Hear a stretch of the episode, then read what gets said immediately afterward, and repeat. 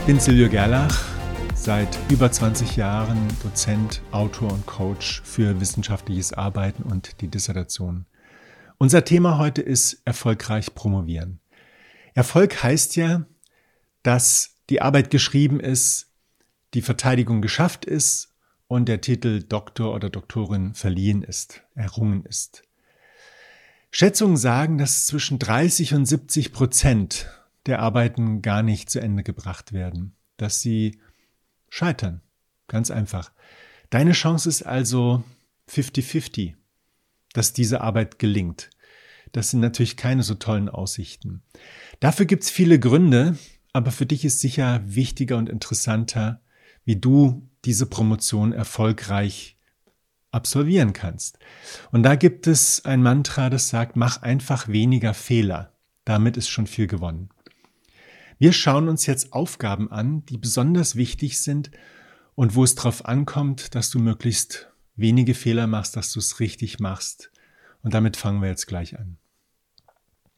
Der erste Schritt ist normalerweise ein Thema und die Betreuung zu sichern. Und das ist aber nicht der erste Schritt.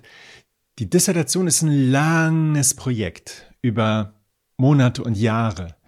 Und du brauchst etwas, was dich immer wieder motiviert, was dich zieht. Deswegen brauchst du einen guten Grund, warum du das überhaupt machst. Dein Motiv. Wozu machst du das? Und da gibt es eine interessante Frage. Wenn du Antworten oder eine gute Antwort auf diese Frage hast, hast du dein Motiv. Das, was dich zieht zum Ziel. Und zwar lautet die Frage, was ändert sich in deinem Leben, wenn du diese Arbeit geschafft hast? Wenn du die Arbeit geschafft hast, die Verteidigung und den Titel hast. Was genau ändert sich? Das ist natürlich ein bisschen Kaffeesatz lesen, woher sollst du wissen, was in drei, vier, fünf Jahren ist. Aber den Korridor, den wirst du wahrscheinlich schon vor dir sehen. Es macht dir leichter, durchzuhalten. Alles wird leichter. Du wirst Momente haben, wo du zweifelst, wo du unsicher bist, wo dich auch andere fragen, was tust du dir da an, wozu machst du das? Und wenn du diesen Grund hast, dann bist du auf der richtigen Spur. Und das ist das Wichtige. Ich habe hier ein schönes Beispiel aus meinem Coaching. Ich nenne ihn Felix, ist nicht sein richtiger Name. Und er hat Ingenieurwissen studiert, ist jetzt auch nicht das richtige Fach. Er liebte das Fliegen. Und deswegen hat er über Flugzeuge promoviert. Und zwar über Flugzeugantriebe, Turbinen. Sein Ziel war herauszufinden, wie man die Leistung steigern kann, ohne den Verbrauch zu erhöhen. Ist ja ein ziemlich aktuelles Thema. Und damit war er natürlich emotional vollkommen bei der Sache und der Betreuer auf der anderen Seite auch. Finde also die Antwort auf diese Frage. Mach das auch nicht so schnell. Vielleicht hast du natürlich schon eine Antwort. Vielleicht kommt sie dir auch ganz schnell in den Sinn. Ja, ich möchte das und das. Es ist deine Sache. Du darfst da ruhig egoistisch sein. Hauptsache, es hilft. Du brauchst dann ein Themengebiet. Das Themengebiet ist der Bereich, über den du schreibst. Da musst du auch wieder egoistisch sein. Was interessiert dich? Und was ist für dich auch gut machbar? Das ist ein wichtiger Punkt. Du solltest nicht zu kühn sein hier. Du solltest ein Thema wählen, das dich interessiert und das du auch gut umsetzen kannst und das auch zu deinem Herzenswunsch passt. So wie die Flugzeugturbinen zum Fliegen. Dieses Themengebiet zu finden ist nicht so leicht, weil du dir natürlich im Klaren bist. Das wird dich die nächsten Jahre beschäftigen. Und zwar intensiv. Und du musst da immer tiefer gehen. Also, ja, du hast natürlich so ein paar Wünsche, wie zum Beispiel, das Thema sollte nicht zu schwer sein. Leider, leider sind diese leichten Themen einfach nicht geeignet. Wahrscheinlich sind die schon bearbeitet und wahrscheinlich werden sie auch die nächste Zeit bearbeitet, vielleicht sogar von Masterstudies. Und das sind Risiken. Dann ein sehr aktuelles Thema nehmen, das klingt auch wie eine gute Idee, das Problem ist aber, wenn du ein Thema wählst, zu dem es noch wenig Modelle gibt, Theorien, noch wenige Inhalte, noch wenige Erkenntnisse, Studien, dann ist das wie Bauen auf der grünen Wiese, ohne Strom, ohne Internet, ohne Wasser, ohne Abwasser. Es wird viel zu teuer. Ich habe das Motto feige und faul. Such dir ein Thema, das du überschauen kannst, das du sicher bewältigen kannst. Und faul bedeutet, such dir ein Thema, wo du nicht ohne Ende Vorarbeiten leisten musst. Du darfst ruhig auch Themen nehmen, wo es schon Daten gibt, wo es schon Modelle gibt. Du setzt dich definitiv nicht in das gemachte Nest, ähm, weil es ist noch genug zu tun. Wenn du jetzt am Anfang sagst, ich lege mich noch nicht so fest, ich mache das nur mal so ganz grob, also wirklich großes Themengebiet, dann kannst du das natürlich machen, aber du musst früher oder später dich festlegen. Wir machen das mal an einem Beispiel fest, das ich auch immer wieder nutze in meinem Coaching, das auch gut ankommt. Es geht um Studis, deren Motivation und wie Schokolade dabei helfen kann.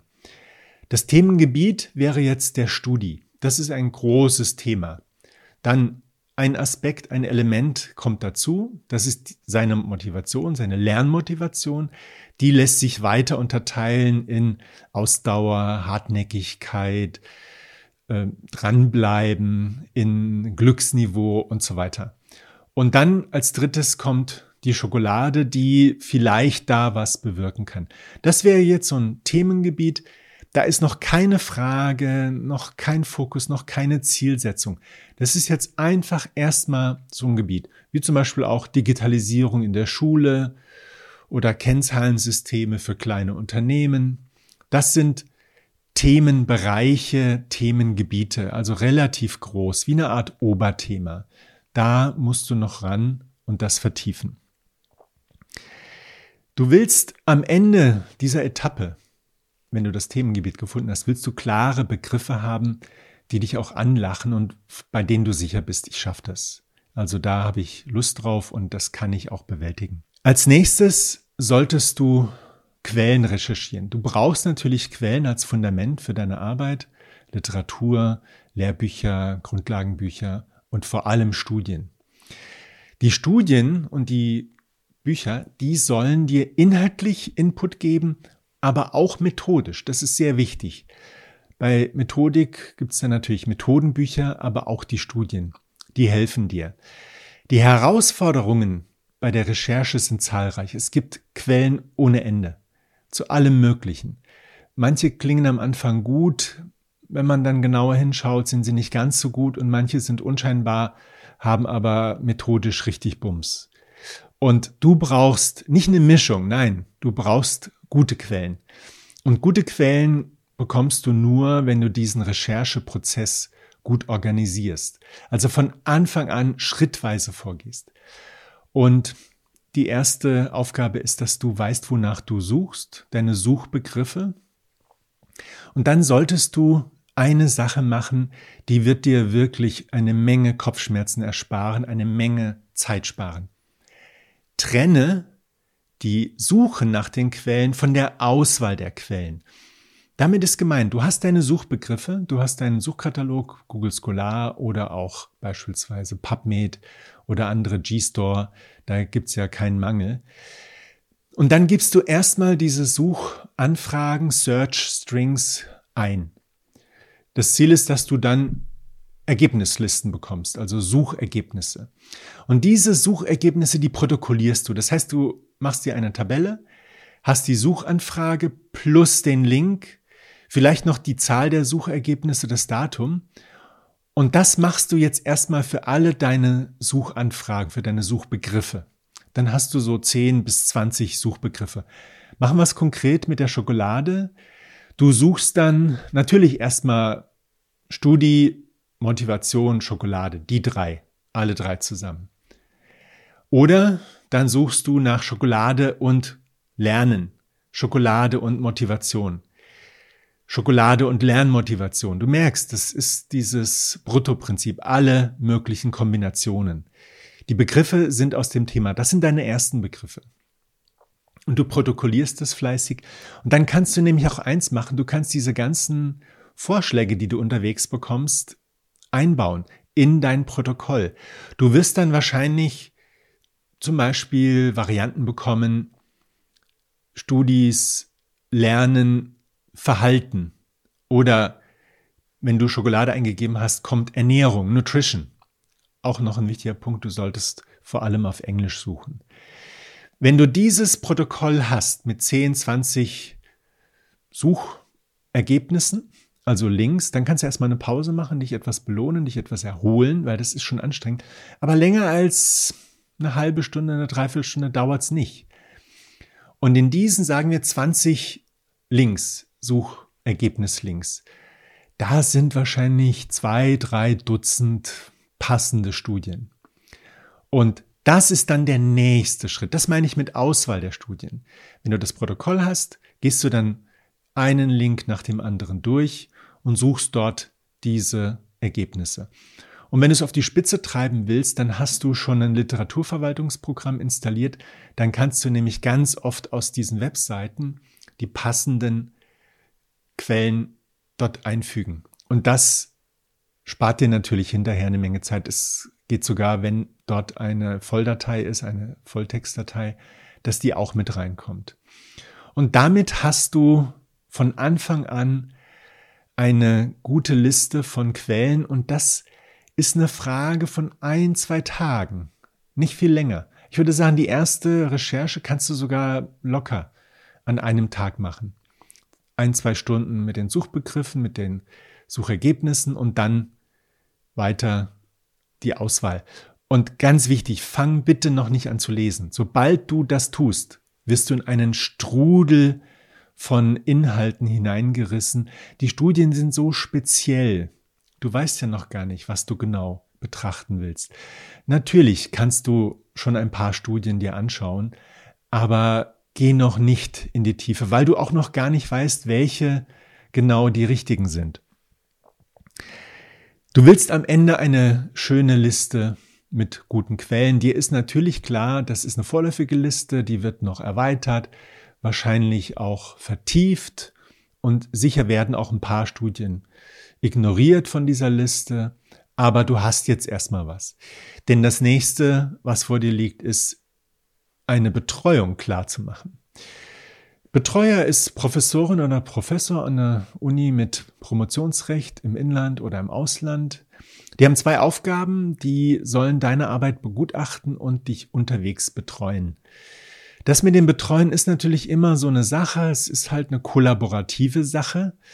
Wenn du wenig lieferst, wird auch nicht so viel kommen von der anderen Seite. Und wenn du ständig gedrängelt wirst, ähm, ist es auch nicht gerade hilfreich. Wichtig bei der Betreuung ist natürlich, dass die Chemie stimmt. Also grundlegend, dass man inhaltlich ein ähnliches Ziel hat und dass es ja eine gute Arbeitsatmosphäre gibt. Und dann ist auch ganz wichtig, dass du es dir selbst und ihm oder ihr leicht machst. Da gibt es ein paar Dinge, die du ohne große Anstrengung machen kannst. Das erste ist immer gut vorbereitet sein auf Gespräche, eine Agenda haben, wissen, worum es gehen soll. Das zweite ist nicht alle kleinen Probleme mitbringen, sondern schon Überlegungen haben, Optionen haben und deswegen auch die wichtigeren Probleme besprechen. Und dann geht es natürlich auch darum, dass die Neugier befriedigt wird. Wie geht's denn voran? Das ist eine der besten ja, Taktiken oder auch Strategien, dass du regelmäßig berichtest. Wir kommen dann noch dazu beim Thema Konsultationen. Das Ziel ist, dass du eine Art Betreuungsvereinbarung bekommst, schriftlich, aber auch natürlich menschlich, mündlich. Verträge nützen halt nicht viel, wenn die menschlichen Voraussetzungen, die sozialen Voraussetzungen nicht so gut sind. Sobald du die Betreuung geklärt hast, solltest du dich um deinen Fokus kümmern. Kommen wir zum Forschungsstand. Der Forschungsstand soll darstellen, was es bisher für Erkenntnisse zu deinem Thema gibt. Der kommt natürlich vor allem aus Studien, weil die wissenschaftlich sind, standardisiert sind. Und das Ziel ist, einen Überblick zu haben, was wissen wir, was wissen wir nicht. Was wir nicht wissen, ist natürlich die Forschungslücke. Davon gibt's eine Menge und du musst dann halt für dich die richtige suchen, die, die dich anlacht. Du willst aber auch lernen, wie die das methodisch gemacht haben. Das ist für dich sehr interessant, inhaltlich und methodisch. Du musst immer diese zwei Dinge zusammendenken. Wir haben hier so ein Beispiel mit der Motivation von Studis durch Schokolade. Du kannst dann also alles Mögliche über Schokolade, über Studis und über Lernmotivation finden, vor allem aber eben auch diese Kombination. Der Forschungsstand speist sich ja aus den Studien, die du in der Recherche bekommen hast, gefunden hast. Also wirst du die auswerten. So, jetzt haben wir eine ganz große Herausforderung, einen ganz großen Zeitfresser. Wenn du diesen sogenannten Literature Review machst, also die Literaturauswertung, und damit ist gemeint Studienauswertung, ja, also nicht einfach wahllos Literatur, sondern Studien. Wenn du anfängst, diese Studien zu lesen, wirst du viel Zeit verbrauchen und nicht sehr viel gewinnen. Zum einen kannst du dir sowieso nicht alles merken. Zum zweiten sind die so speziell, dass du viel Zeit damit verbringst, alles nachzuvollziehen. Zum Dritten sind zwischen Studien solche Gräben, selbst wenn die ja einen ähnlichen Fokus haben. Die sind einfach sehr, sehr speziell. Und interessant ist ja auch oft das, was nicht da ist. Und als viertes, dir fällt es einfach schwer, diese Studien alle so einzuordnen. Deswegen musst du jetzt etwas schaffen, was ein bisschen paradox klingt.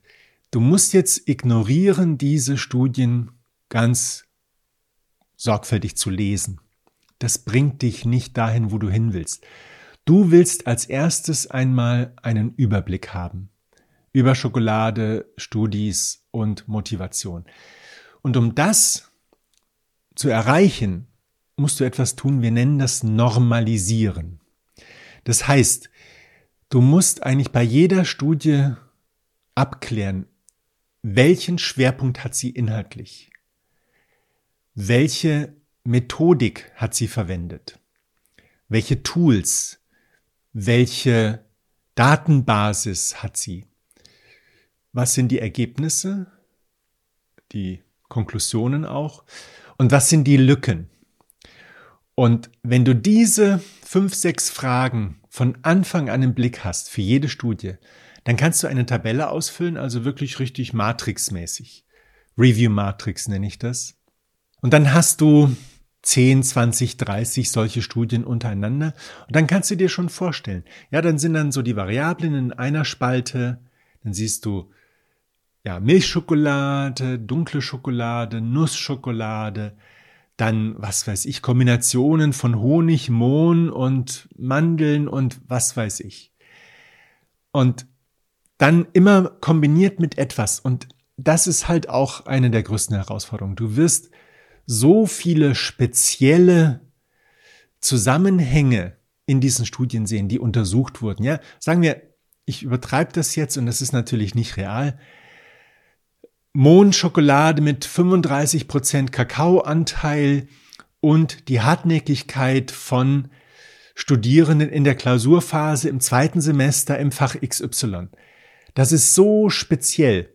Und das ist das, was ich vorhin meinte. Du darfst nicht diesem Drang nachgeben, jetzt zu lesen. Wenn du dich da hineinbegibst, kommst du ins Unterholz und kommst schwer wieder raus. Deswegen machst du am besten eine Tabelle, trägst dann die Antworten auf diese Fragen ein. Bei den Methoden hast du Umfrage, Interviews, Experiment, Labor, Beobachtung, Wiederumfrage, eine Fallstudie. Ähm, ganz ja, eine kontrollierte Studie, was auch immer. Und dann Tools, die nutzen Video und Audio und was auch immer. Und die Datenbasis ist dann auch sehr, sehr interessant. Dort kannst du dann sehen Präsenzstudis, Fernstudis, MBA-Studis, Doktorstudis. Du siehst dann alle Arten von Studis im ersten, zweiten, dritten, vierten, fünften, sechsten, siebten Semester oder auch ähm, in den Fächern. Also du siehst, du hast da bestimmt, wenn du das einfach nur kombinierst, Segmente ohne Ende. Und das ist das Unbefriedigende. Diese Studien haben natürlich die leicht zugänglichen Daten, Samples, also die Zielgruppe gewählt. Ja, ist doch logisch, weil wir das schaffen. Nicht von vornherein Risiken einbauen. Also musst du eine Gruppe dann finden, die nicht so, ja, untersucht wurde bisher. Und hier sind dann eben die Lücken. Auch aus dieser Tabelle kannst du Lücken sehen. Aber hier kommt wieder dieser, ja, dieses Problem. Wer ein bestimmtes Thema erforscht und Lücken gefunden hat, seien wir ehrlich, warum sollte, sollten diese Autoren, ist ja meistens eine Gruppe, warum sollten die die interessanten Themen hinten wirklich konkret auflisten? Das machen die nicht. Das ist wahrscheinlich schon das nächste Projekt, das Sie gerade am Wickel haben. Also musst du dir diese Forschungslücken oder diese Lücke, die du bearbeiten willst, die musst du dir mühsam herleiten. Aber das geht. So, der Forschungsstand hat am Ende praktisch eine Tabelle und die ist ausgefüllt und die zeigt dir, wo du hin willst. Und das ist wirklich sehr, sehr wichtig, dass du diese Tabelle hast und nicht ganz viel gelesen hast, dir ganz viele Notizen gemacht hast, du kannst, sag mal, du hast 30 Studien, die passen einigermaßen, die hast du alle gelesen, zusammengefasst oder ja, so eine Mindmap gemacht. Damit bist du wahrscheinlich mehrere Wochen beschäftigt. Wenn du diese Review Matrix füllst, wenn du dann nach und nach geübt bist, 15, 20 Minuten. Und es ist ein Qualitätsmerkmal. Wenn du diese Studie nicht in diese Tabelle bekommst, dann ist das ein Hinweis, dass die vielleicht nicht so gut ist. Also die kommt dann erstmal ins Kröpfchen. Ja, also die wird erstmal aussortiert. Vielleicht ist da noch was, aber im Moment nicht. Und das wird dir helfen, den Überblick zu behalten. Du schärfst auch deine eigenen Kriterien. Du wirst also neue Studien viel, viel leichter erkennen, dass die gut sind oder eben nicht. Ja, nicht nur so oberflächlich nach Bauchgefühl, sondern wirklich du siehst, ah, das war doch der Aspekt, der ist doch da schon und ah, der hat hier eine Fallstudie und der hat jetzt schon so Interviews gemacht. Also der hat mehr als einen Fall. Und schon siehst du Verbindungen, die du ohne diese Tabelle ganz schwer nur finden kannst, weil du 30 Forschungsdesigns, 30 inhaltliche Schwerpunkte das ist einfach ein Brei. Das kann sich doch kein Mensch merken. Das wird sich auch nicht ändern mit der KI. Die denkt nicht für dich, nicht neu, nicht ja, in den Lücken, weil sie es ja nicht kann. Die kann nur das verarbeiten, was es schon gibt. Die kann Muster erkennen, sicher. Aber sie kann dir nicht sagen, was gut ist. Ich habe das auch oft ausprobiert. Ich arbeite auch gerne manchmal damit. Aber ich habe immer das Gefühl, das ist so, wie so ungewürzte Speise, so bland, sagen die, so, ja, ich weiß gar nicht, ohne Geschmack. Und man weiß auch nicht, was man mit anfangen soll. Und man hat auch vor allem das Gefühl, das kann noch nicht alles gewesen sein. Ja? Also, ähm, halte dich bei der Erstellung des Forschungsstandes daran. Und das ist natürlich auch für die Kommunikation mit den Betreuenden ist das wunderbar. Schick diese Tabelle über 30 Seiten das sieht dann richtig professionell aus, du hast was gemacht. Und damit kann man Betreuende auch am Anfang schon beeindrucken und sogar auch gewinnen, wenn man zeigt, dass man da schon tiefer eingestiegen ist. Wenn der Forschungsstand geklärt ist, geht es dann weiter zum Fokus, zur Leitfrage. Du brauchst eine Leitfrage, das heißt eine Frage, die reflektiert deine gewählte Forschungslücke. Du kannst am Anfang natürlich ein paar Fragen überlegen, ein paar Fragen formulieren, aber du solltest dann schon relativ zeitnah dich auch festlegen. Dazu brauchst du den Überblick in der, über die Literatur, auch über die Möglichkeiten, auch über Modelle. Und diese Leitfrage muss offen sein, sie darf auf keinen Fall geschlossen sein. Machen wir es wieder am Beispiel Schokolade, Studis, Motivation. Du könntest natürlich fragen, hilft Schokolade bei der Lernmotivation oder motiviert Schokolade Studis? Abgesehen davon, dass es nicht die Studis, die Schokolade und die Motivation gibt, kann man die Frage überhaupt nicht beantworten. Ja, das ist nicht beantwortbar, die ist nicht operationalisiert. Besser wird es auch nicht, wenn man fragt, ja, wie hilft die Schokolade bei der Motivation von Studis. Hilft auch noch nicht. Ich habe hier eine klare Formulierung, die ist ein ganz klarer Fokus.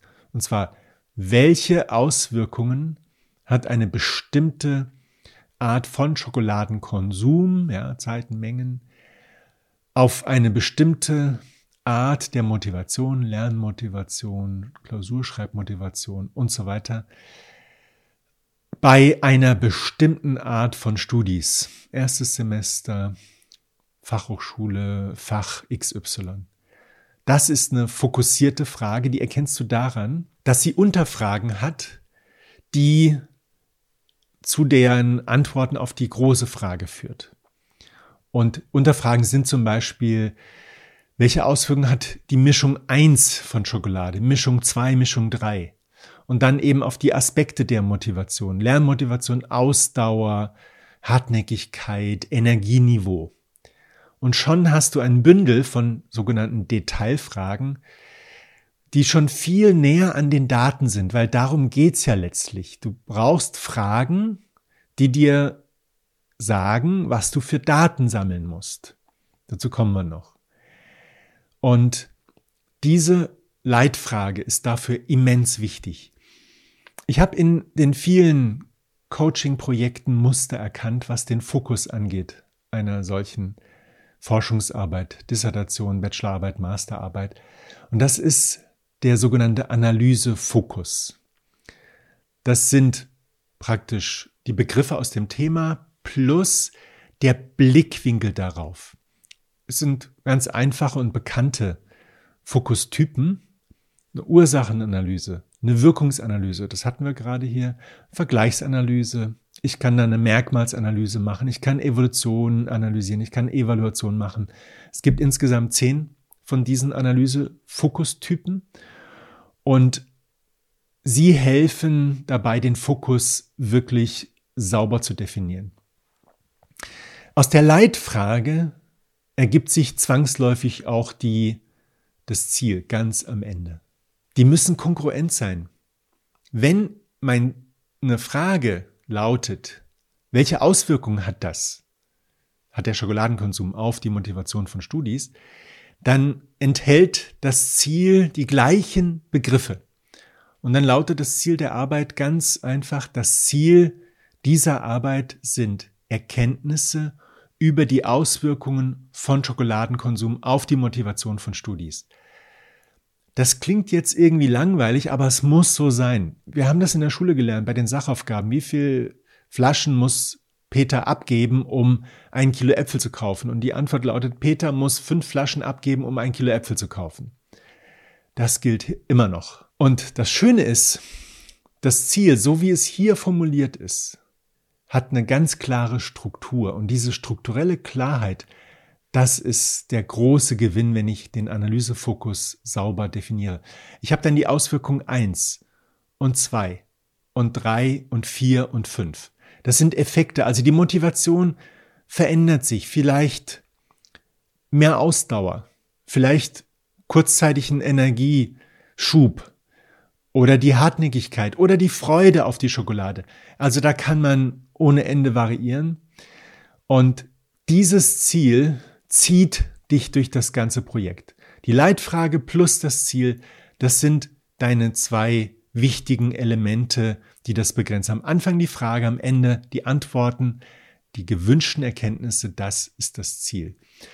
Und aus dieser Leitfrage ergibt sich auch ganz konsequent deine Aufgabe, nämlich Untersuche den Schokoladenkonsum, schau, welche Veränderungen sich bei der Motivation, bei den Studis ergeben in bestimmten Situationen.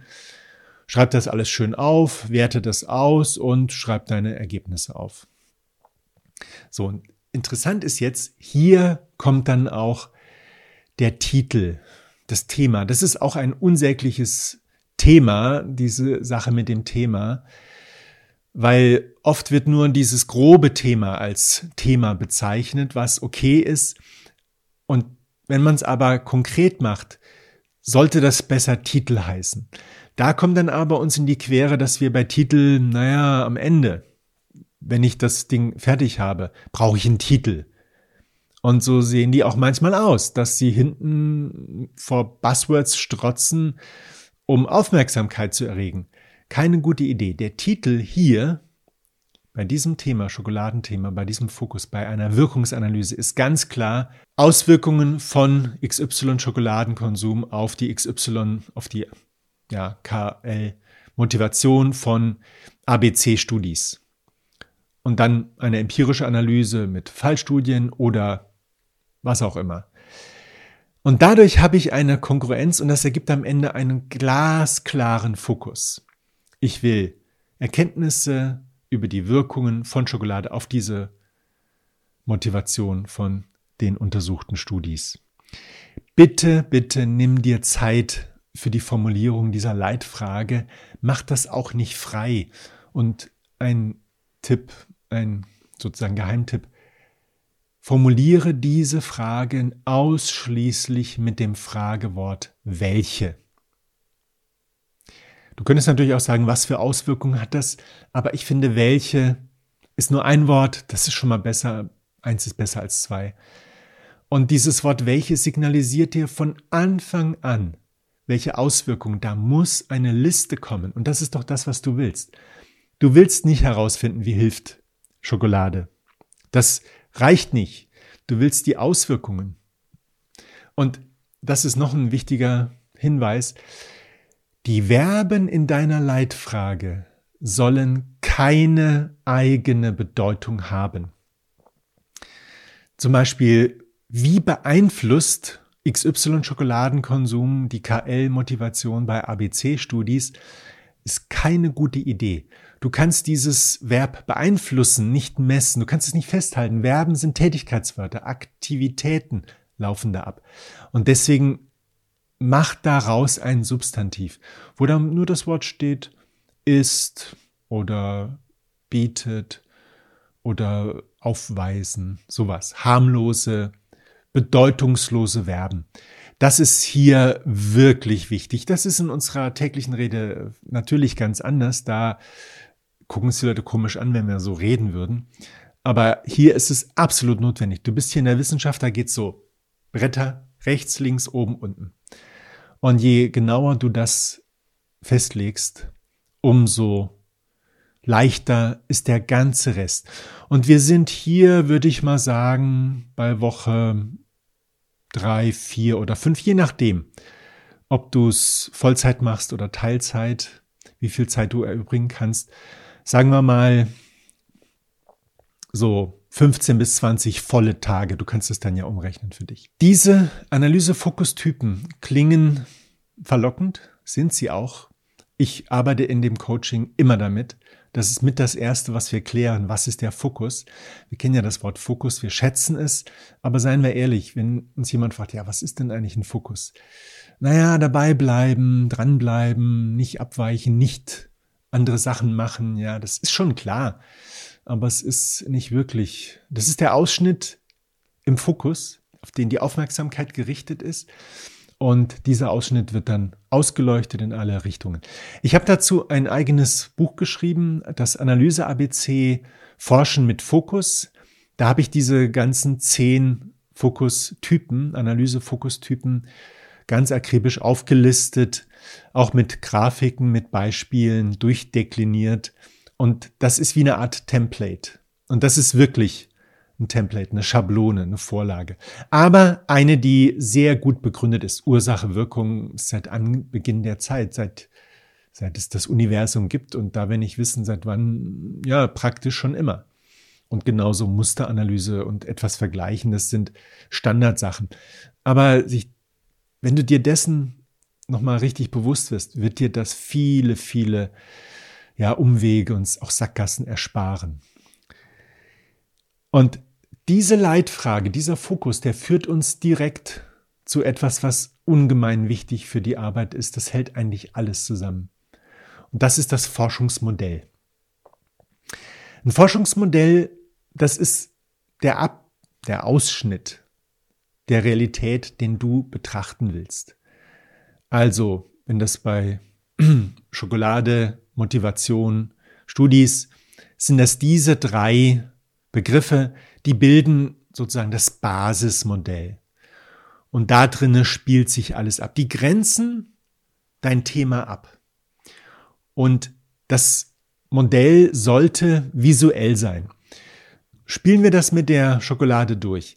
Wir haben Studis, Motivation und auf der anderen Seite die Schokolade. Und wir können jetzt schon erste Beziehungen darstellen. Es ist völlig klar, dass die Schokolade oder der Schokoladenkonsum auf die Motivation der Studis wirkt.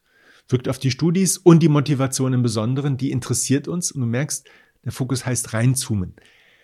Was nicht sinnvoll ist, äh, die Studis und deren Wirkung auf Schokolade zu untersuchen. Das wäre bei Lebensmitteltechnologie Studis sinnvoll, die sich mit Schokolade befassen, aber das ist äh, nicht unser Thema. Und die Motivation auf die Schokolade auch nicht. Es ist ganz klar abhängige, unabhängige Variablen. Wenn du das sagen kannst, ist schon wieder viel gewonnen. Die Vorteile von so einem Modell sind immens.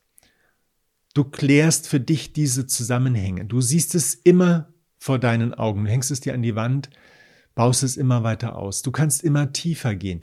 Du kannst die Modelle, die es schon gibt, dort einordnen. Und du solltest auch das unbedingt tun. Du musst dein Modell, dein Forschungsmodell auf bisherigen Modellen aufbauen.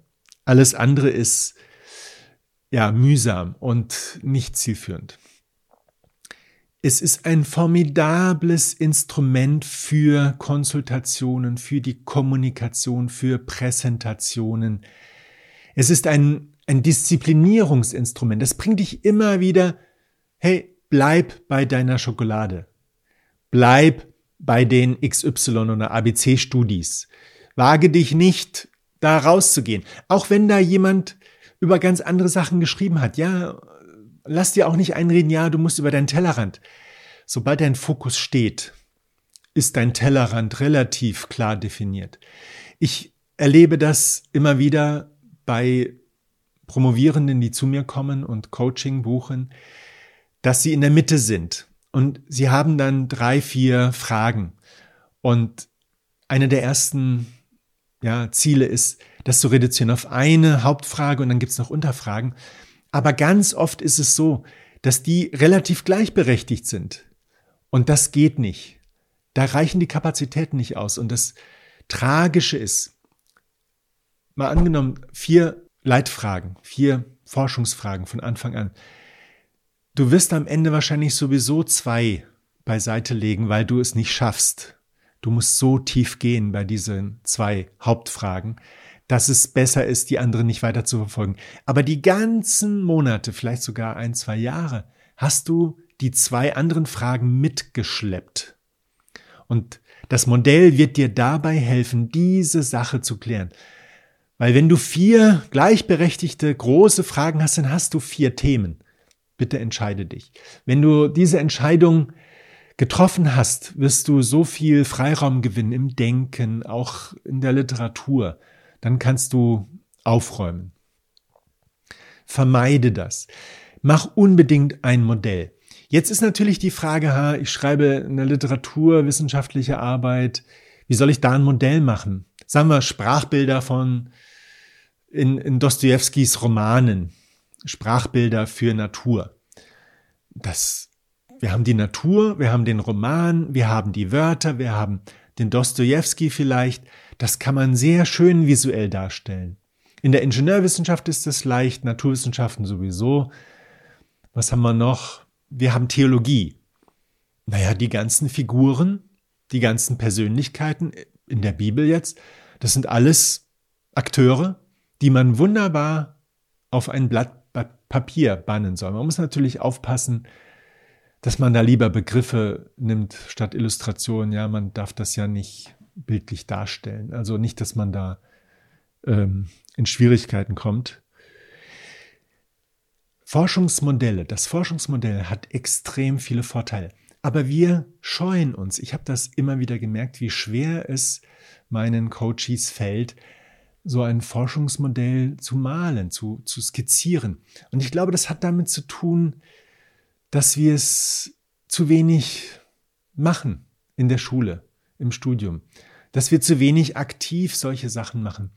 Wer, wer jemals andere Leute unterrichtet hat, der hat dieses Visualisieren lernen müssen, weil das der kürzeste Weg ist, eine Idee rüberzubringen.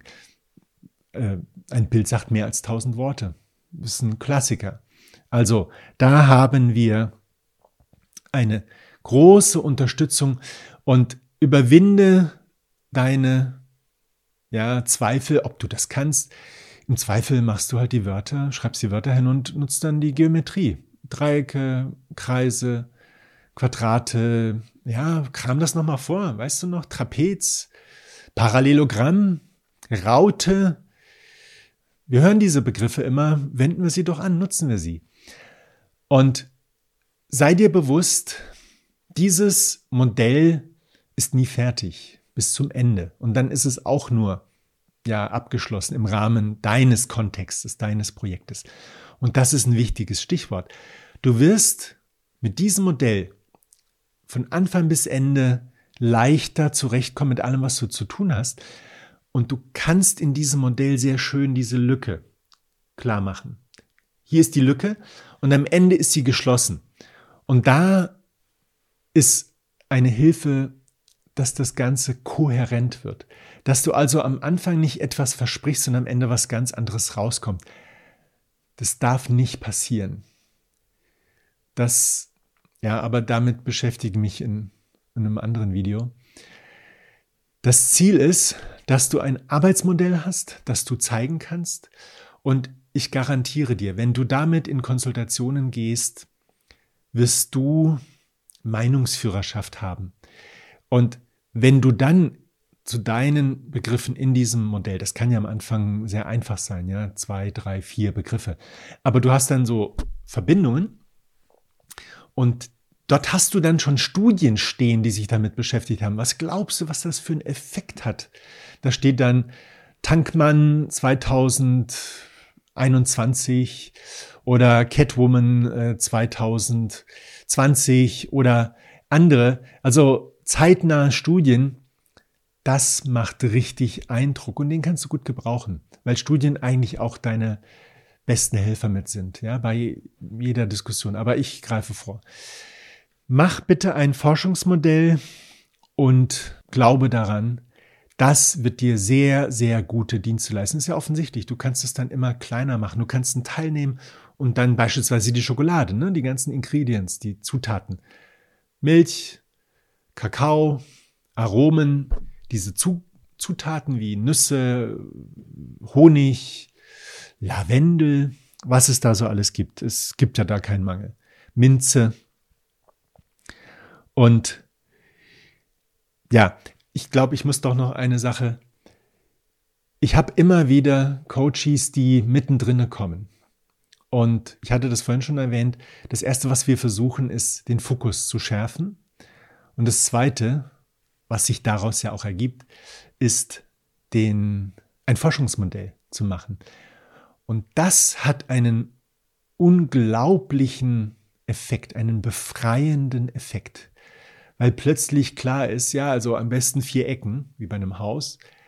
Die vier Sachen sind wichtig und alles, was da drinne ist, ist wichtig und alles, was draußen ist, ist nicht wichtig. Das ist eine Befreiung. Das hilft beim Aufräumen im Kopf, auf dem Computer, im Text, auch im Kalender, auch in der Quellenbasis. Das ist der Schlüssel, wenn jemand schon mitten im Projekt ist. Damit kann ich auch erkennen, wo es hakt.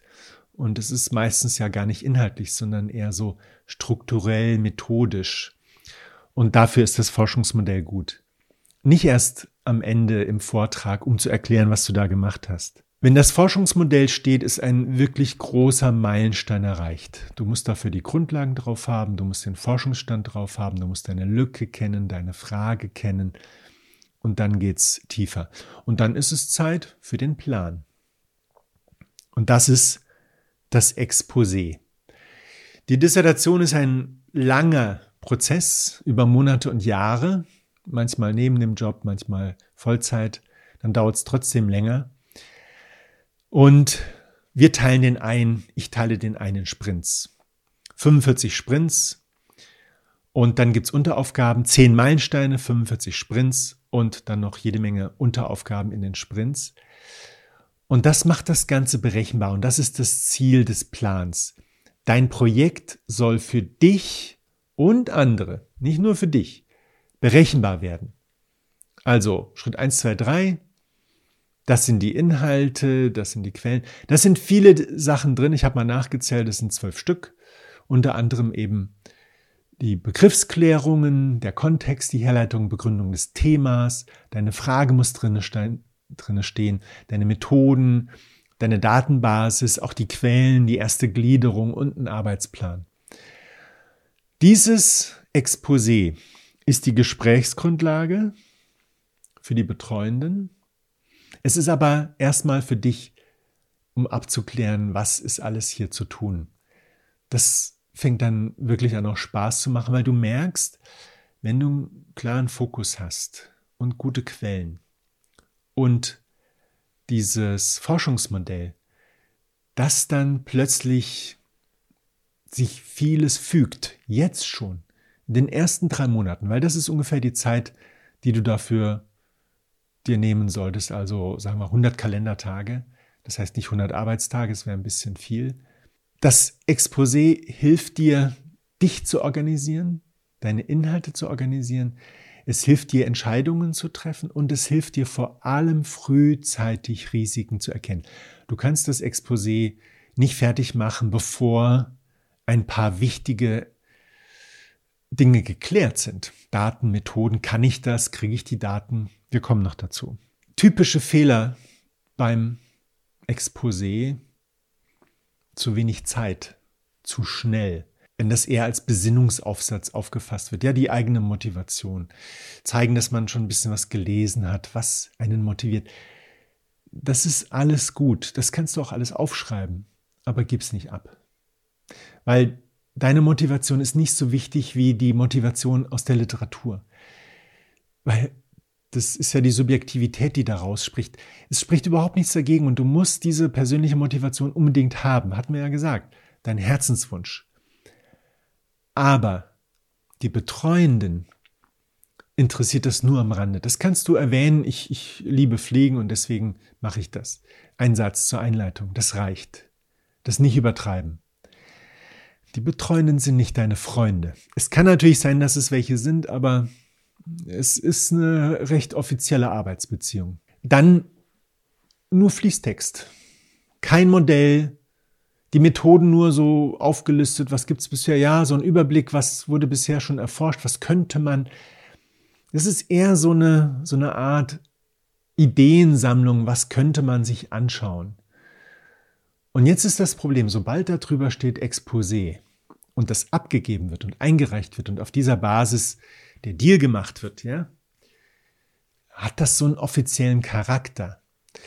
Und das ist nicht gut, wenn das Exposé nicht so gut ist, weil du dann auch dich daran halten willst und die Betreuenden erwarten, dass du das dann auch so, so umsetzt. Aber in der Regel wirst du damit auch gar nicht Erfolg haben. Die Betreuenden gucken sich das an, an richtigen Hochschulen und sagen, es ist zu wenig. Wie wollen Sie denn diese Frage beantworten? Und außerdem haben Sie hier drei oder vier Fragen. Bitte entscheiden Sie sich. Ja, also, und die Literatur, Sie haben da viel zu viele Bücher und viel zu viele zeitgeschichtliche Quellen. Ja, so Blogbeiträge oder Keynotes da gibt's heutzutage so viel, eine, eine Flut. Ja, nimm dir KI.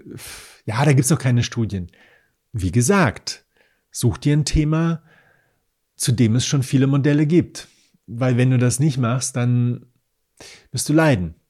Und das, das führt dann eben zu Aufgeben. Das ist aber keine Option für uns. Wir machen das ordentlich, richtig tief. Es ist praktisch eine Arbeit in Miniatur. Es ist ein Vorprojekt, das kontrolliert auch, ob du richtig dran bist und dabei bist und motiviert bist, das durchzuhalten. Und es ist unangenehm, das kann ich dir versprechen. Mit das Unangenehmste ist, dass du so viele Inhalte in den Studien findest, so viele ja, Ausgänge, Eingänge, Zugänge und so viele verschiedene Meinungen und Ansätze. Das kann einen schon echt verzweifeln lassen. Und denke daran, jeden Tag kommen neue Studien. Ja, also du wirst diesen Forschungsstand nach einem Jahr spätestens nochmal updaten müssen. Vielleicht helfen uns dann schon KIs, ne? Wir geben denen die Liste und sagen, was gibt's Neues von denen oder in dem Bereich. Das kann ich mir gut vorstellen. Das wäre auch okay. Aber die erste Liste, die sollten wir schon per Hand machen. Das Exposé diszipliniert dich, es strukturiert dich, es organisiert dich. Und das bewährt sich dann auch wieder in diesem Fall, wieder aus meinem Coaching, wenn jemand schon mittendrin ist, dann gucken wir nochmal zusammen auf das Exposé und meistens zeigt sich dort, es war nicht konkret genug, nicht präzise genug. Und dann nehmen wir diese Exposé-Vorlage, die Schablone und machen eine Inventur von dem Projekt, finden die Schwachstellen, finden die Lücken, leiten dann ja, Aufgaben daraus ab und dann wird das ganz diszipliniert und klaglos umgesetzt, weil das war ja von Anfang an das Ziel, das Ziel zu erreichen. Deswegen bitte keine Klagen. Wie sieht das Exposé so etwas konkreter aus? Es sind mindestens zehn Seiten. Das Thema wird begründet, die Frage, das Ziel, Methodik und Quellengliederung. Und das muss schriftlich sein, das muss abgegeben werden. Und jetzt kommt wieder eine wichtige Sache. Du kannst nicht unbedingt davon ausgehen, dass das Exposé so gründlich gelesen und studiert wird und dass diese Risiken, die da vielleicht versteckt sind, auch von den Betreuenden erkannt werden.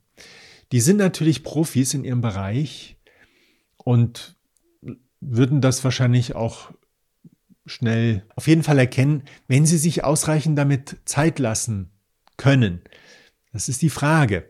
Wenn dein Proposal, dein Exposé so überzeugend ist, kann es gut sein, dass sie dir einfach vertrauen und sagen, okay. Und hier gibt es übrigens auch noch eine, ja, ich weiß nicht, wie ich das nennen soll, Überraschung. Betreuende erwarten eigentlich kein richtig gutes Exposé. Die Erfahrung, die Sie gemacht haben über viele Jahre in vielen Projekten, sagt Ihnen, die sind alle am Anfang nicht gut organisiert, nicht fokussiert, die spielen da rum, die probieren aus und nimm das nicht zu ernst. Ja, kannst du dir auch vorstellen, wenn da jemand mit so einem Besinnungsaufsatz kommt, ich möchte gerne über äh, Motivation von Studis schreiben. Ja, das klingt nach so einem riesengroßen Thema. Und dann sind da ja so einige Studien aufgelistet. Und jetzt stell dir vor, die Betreuenden setzen sich dann ernsthaft hin und gehen das durch. Es ist doch völlig klar, dass diese Arbeit, also inhaltlich jedenfalls, nicht fruchten wird. Sie wird strukturell fruchten. Das ist interessant. Organisatorisch. Der Kandidat oder die Kandidatin merkt, so geht's nicht. Das muss ich anders machen. Das muss ich besser machen. Und dann wird das gemacht. Aber das sieht dann vollkommen anders aus als das, was in diesem Exposé am Anfang stand. Und es sieht auch wahrscheinlich ziemlich verschieden von den Hinweisen aus. Ja, die sagen, ja, gehen Sie in die Richtung, in die Richtung, in die Richtung. Und du gehst dann aber tiefer in die Literatur, machst das Modell, machst das mit dem Fokus halt, wie ich das vorschlage, wie ich das auch immer mache in meinen Coachings. Du machst das und plötzlich merkst du, das geht ja gar nicht, was ich da am Anfang wollte. Und das, was sie mir vorgeschlagen haben, das war nett gemeint, aber das geht auch nicht, weil das und das und das ethisch. Viele Themen lassen sich nicht bewältigen, viele Fragen nicht, nicht empirisch beantworten, weil ethische Aspekte, Prinzipien dagegen stehen. Das ist eine heikle Sache. Es ist sehr schwer. Wir müssen da Lösungen finden. Wir müssen mehr über Ethik forschen, offensichtlich. Also, mach das Exposé ordentlich und präsentiere es. Mach so eine kleine Präsentation. Ich komme dann gleich nochmal dazu, wie man die Präsentation macht. Wir kommen jetzt zur Gliederung. Die ist schon ein Teil des Exposés, damit einfach klar ist, wie das Ende aussieht. Ich meine strukturell. Und da sind wir bei einem wichtigen Stichwort. Die Gliederung darunter verstehe ich das vorläufige Inhaltsverzeichnis, also die einzelnen Kapitel. Normalerweise sagt man, ja, das ist ja dann eine Sache, die sich unterwegs so ergibt. Und das ist vollkommen falsch. Ich habe wirklich Tausende, Zehntausende Arbeiten gesehen. Ich habe ja auch ganz viele Arbeiten dann im Rahmen einer Arbeit gesehen. Und die Gliederungen sind immer so, mal so, mal so, mal so. Dabei ist es doch offensichtlich, wenn man sich die Studien mal anschaut, die richtigen Peer-Reviewed Studies, wenn man sich die anschaut, die folgen alle dem gleichen Schema. Es gibt die Einleitung, dann gibt es diesen Forschungsstand mit der Forschungslücke, das ist oftmals mit der Einleitung kombiniert. Dann gibt es das Forschungsmodell, also praktisch der Rahmen, um den es hier geht, der Forschungsansatz. Da kommt die Frage, die ist sozusagen die Essenz davon, was will ich herausfinden. Dann kommt die Methodik mit den Methoden selbst, mit den Tools, mit den Daten, mit dem Forschungsplan, welche Schritte wurden gegangen. Und dann kommen die Ergebnisse und dann die Konklusion und das findest du praktisch in jeder Studie. Bei den Medizinern heißt es Methoden und Material zum Beispiel, aber diese Konklusion, diese Schlussfolgerung oder Fazit immer gleich. Auch das Abstract. Die Struktur ist gleich und sie muss auch gleich sein, weil ich habe am Anfang die Frage und am Ende die Antworten. Und der Weg dazwischen, der muss über eine Modellierung erfolgen. Da müssen Daten gesammelt werden. Dazu brauche ich Methoden. Ich brauche Datenquellen, Methoden, Tools. Die müssen verarbeitet werden nach den Regeln, die gelten. Wenn das nicht passiert, kann das niemand überprüfen. Das ist ja gerade die Idee von Peer-Reviewed Studies. Die Leute, die das kontrollieren, die Reviewer, das sind Profis, die ihr Fach kennen und die das aber nur nachvollziehen können, wenn das nach den Regeln erfolgt ist. Und du kannst davon ausgehen, wenn das nicht der Fall ist in deiner Arbeit, dann gibt's Probleme und Nacharbeit und zwar heftig, richtig viel Nacharbeit. Also, die Gliederung einer wissenschaftlichen Arbeit folgt einer Struktur, die praktisch eine Konvention. Ich betrachte diese wissenschaftlichen Studien, diese Peer-Reviewed Studies als das Nonplusultra, was diese Struktur angeht. Wenn die das so machen, die absoluten Top-Profis, was jetzt Superlativitis ist offensichtlich, wenn die das so machen, dann mache ich das doch als Doktorand auch. Ja? Wenn du dieser Struktur folgst, wirst du ankommen. Gehen wir die Punkte mal durch. Du hast in deiner Arbeit eine Einleitung. Das sind die ersten Seiten, die führen zum Thema hin. Da wird gern behauptet, schreib mal am Schluss, keine gute Idee, weil die Einleitung kommt eigentlich direkt aus dem Exposé. Das ist dieser schriftliche Teil. Dann hast du das Fazit, das sind die zwei Sachen, die rahmen das ein. Im Fazit die Schlussfolgerung, Zusammenfassung und ein Ausblick. Dann kommt die Theorie. Machen wir es mit der Schokolade. Du schaust dir dann Schokolade an, du schaust dir Studis an und du schaust dir Motivation an. Und zwar getrennt. Sagen wir A, dann B, dann C. Und wenn du das so früh vermischst, wirst du in Schwierigkeiten kommen, weil du dann schon Studien brauchst. Das ist so speziell schon. Ja, also Schokolade und Motivation, das findest du in Lehrbüchern, in Grundlagenbüchern findest du nicht. Das äh, dürfte ausgeschlossen sein. Und das ist bei, bei den meisten Themen so. Also, aber Motivation und Studis, Studien sind die beste Quelle. Bleibe bei den Studien. So, also A und B und C guckst du dir an, getrennt. Dann hast du praktisch drei Unterkapitel. Schön übersichtlich. Dann kommt der Forschungsstand. Das sind die Ergebnisse deiner Studienauswertung. Dort hast du praktisch diese Kombination A plus B, B plus C, A plus C, A plus B plus C. Nicht mehr getrennt, sondern zusammen.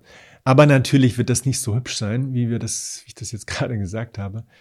Du wirst dort, ja, A15, B19, C22 plus C27 und so weiter. Also es ist löchrig und ja, aber da musst du durch. Haben andere vor dir auch schon gemacht.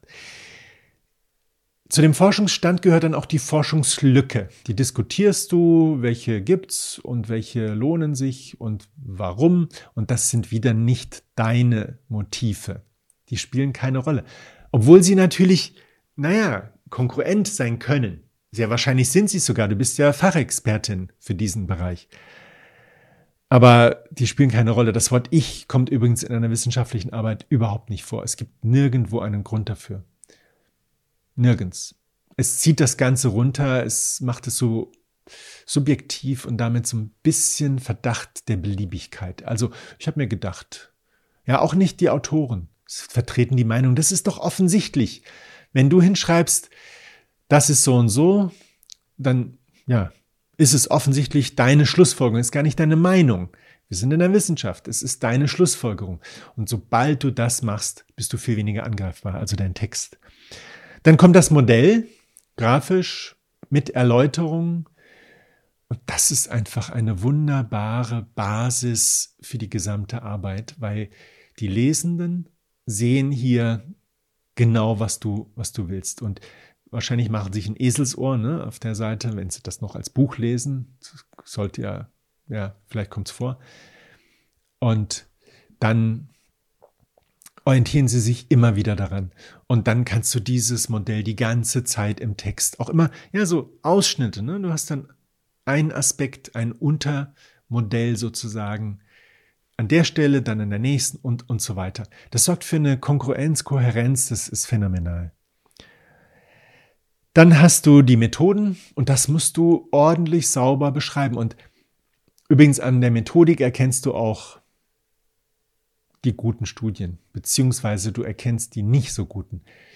Du findest keine anständige Beschreibung der Methodik. Sei vorsichtig bei solchen Studien.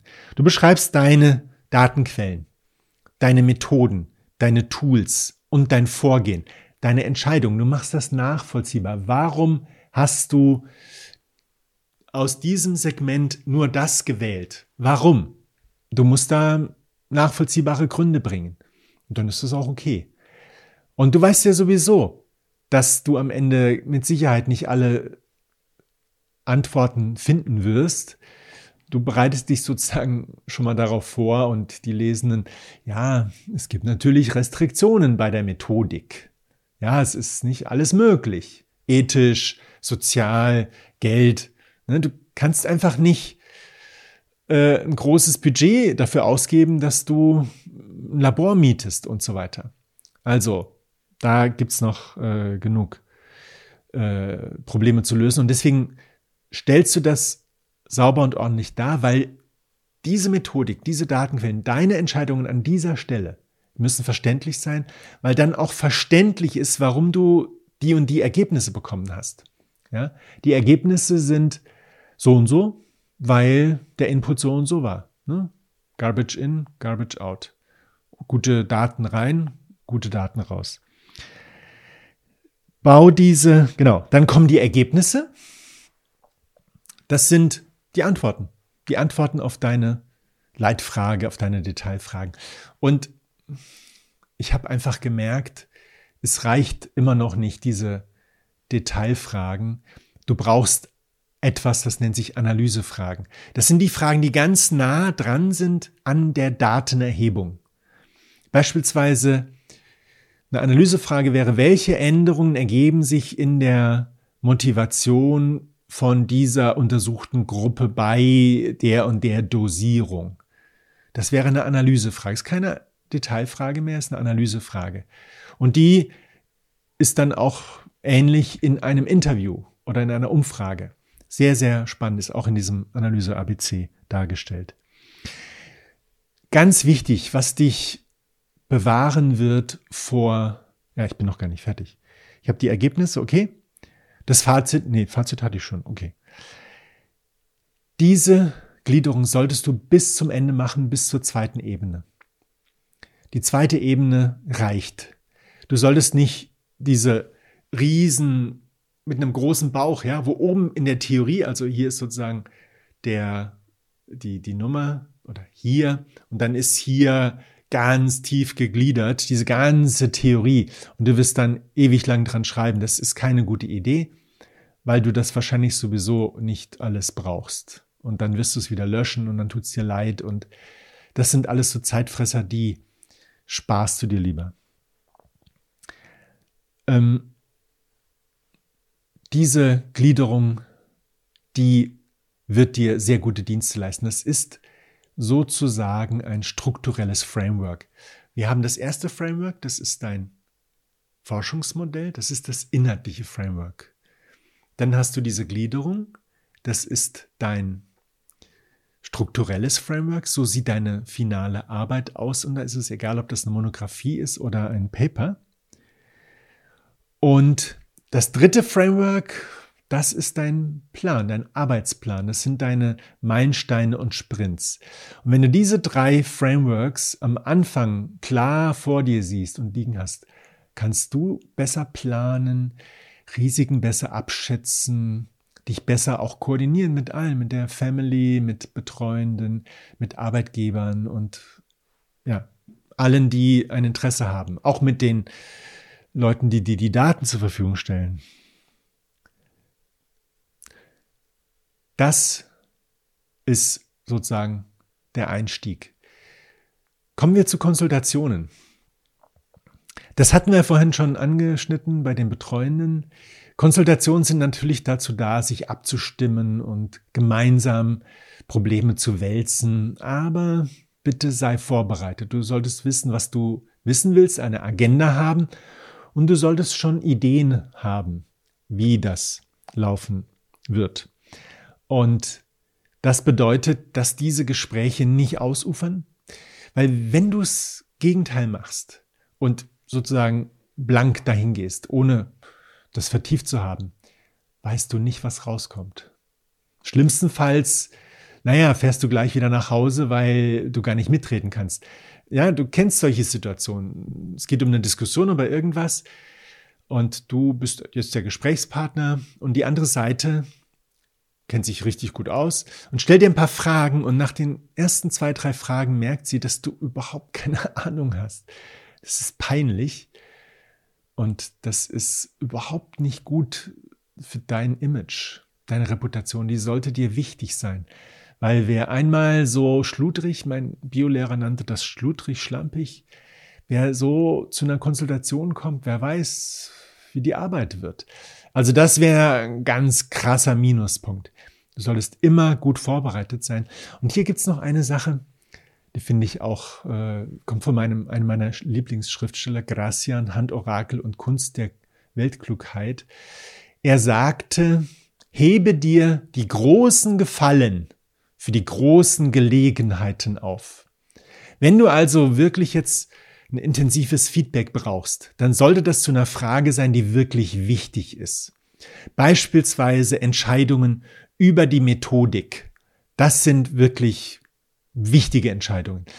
Wie du recherchierst, wie du etwas zitierst, wie du Dinge zusammenfasst, da frag nicht um Erlaubnis, sondern zeig, was du gemacht hast, begründe das und du wirst zu 95 Prozent hören, ist okay, ist okay, ist okay. Aber Entscheidungen über die Datenbasis, über Segmentierung, ja, was wir gerade vorhin hatten, über Tools, Auswertungstools. Ja, da gibt's welche, die sagen, nimm R, nimm SPSS. Und hier ist es wichtig, dass du auch vorbereitet bist, dass du weißt, was R ist, was SPSS ist, das sind Statistikprogramme. Der Statistik ist es vollkommen egal, mit welchem Programm du das machst. Hauptsache, die Formeln stimmen, ja. Also, aber wenn du hingehst und sagst, ja, ich mache lieber SPSS, damit kenne ich mich aus, nicht geschickt. Ähm, das ist jetzt eine Strategie, ich schweife ein bisschen ab, aber ich glaube, das ist sehr, sehr wertvoll. Wenn du eine Idee hast, und von der anderen Seite kommt Widerspruch, also ein Einwand und die Aussage, das Ja, das ist keine gute Idee. Äh, Sie sollten das lieber anders machen. Also statt SPSS sollten Sie R nehmen. Ähm, was kann man da tun? Sagen, nö, ich will lieber R, das ist wie im Kindergarten, ja, also ein Streit. Ich will jetzt nicht Kindergarten, bitte nicht wörtlich nehmen, aber es ist, äh, am Ende ist es A und B haben unterschiedliche Meinungen. Wo ist jetzt die Mitte? Tja, die Betreuenden sind natürlich Professoren, stehen also über dir, Hierarchie, du bist hier, sie sind da. Und trotzdem, es ist dein Projekt, was jetzt aber auch kein Grund wäre. Ich entscheide. Das wäre auch fatal, kindisch. Ich entscheide. Du brauchst sachliche Gründe und die sachlichen Gründe hast du doch. Du hast dich doch seit zwei, drei, vier Wochen darauf vorbereitet. Du weißt doch, warum du SPSS nehmen willst. Und dann würde ich das so machen, ganz einfach klären. Ähm, also ich habe die Datentabelle mir genau angeschaut und ich kann das auswerten und ich habe dann schon mal so ein, so ein Auswertungsdesign mir überlegt. Also ich will diesen Test machen und diesen Test und diese Korrelation und diese Regression. So, und ähm, ich habe das auch schon mal ein bisschen simuliert. Das sieht ganz gut aus. Das Wort SPSS kommt gar nicht vor. Und wenn er dann fragt, ähm, ich habe das mit äh, ich, bitte machen Sie das mit R, äh, damit ich die Daten dann bekommen kann. Die Daten lassen sich exportieren, migrieren, das ist überhaupt kein Problem. Ähm, das sind ja Daten, formatiert. Dann sagst du, ja, ich habe das mit SPSS, weil ich das gerade zur Hand hatte. Und wir haben ja auch diese Lizenz von der Hochschule. Könnte auch ein Grund sein. Und die Ergebnisse sind ganz gut. Ähm, ich hatte mir R auch schon mal angeschaut und da war diese Sache. Aber wenn Sie die Daten, kann ich die Ihnen gerne in R zur Verfügung stellen. Manchmal ist es wirklich so banal, dass es gar nicht um R geht, sondern weil diese Betreuenden haben R auf ihrem Computer, kennen sich mit SPSS nicht so aus, hätten aber gern die Rohdaten. Ne? Da musst du auch nochmal gucken, ob das so einfach geht, du das willst. Ähm, dann geht es halt darum, ja, das Problem löst du, indem sie ähm, ja, äh, das ein R-Format bekommen. Wobei ich gar nicht sicher bin, ob das ein ganz anderes Format ist. Ähm, ist auch so eine Technik, wenn Leute was von dir wollen und Betreuende wollen, ab und zu was, und du weißt nicht so genau oder es widerspricht dem, was du denkst, dann kläre, wozu sie das wollen. Du könntest überrascht sein. Sie wollen dass du die und die Sachen befragst, also abfragst, die und die Variablen noch mit hinein. Vermutlich liegt es daran, dass sie eine eigene Forschungsstudie gerade in Arbeit haben, wo das eine Rolle spielt. Und damit, ja, aber klär das ab.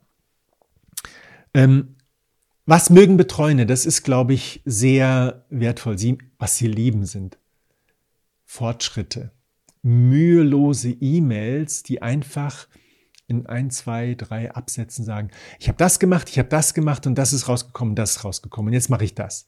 Wie so ein Sprint Stand-up-Meeting.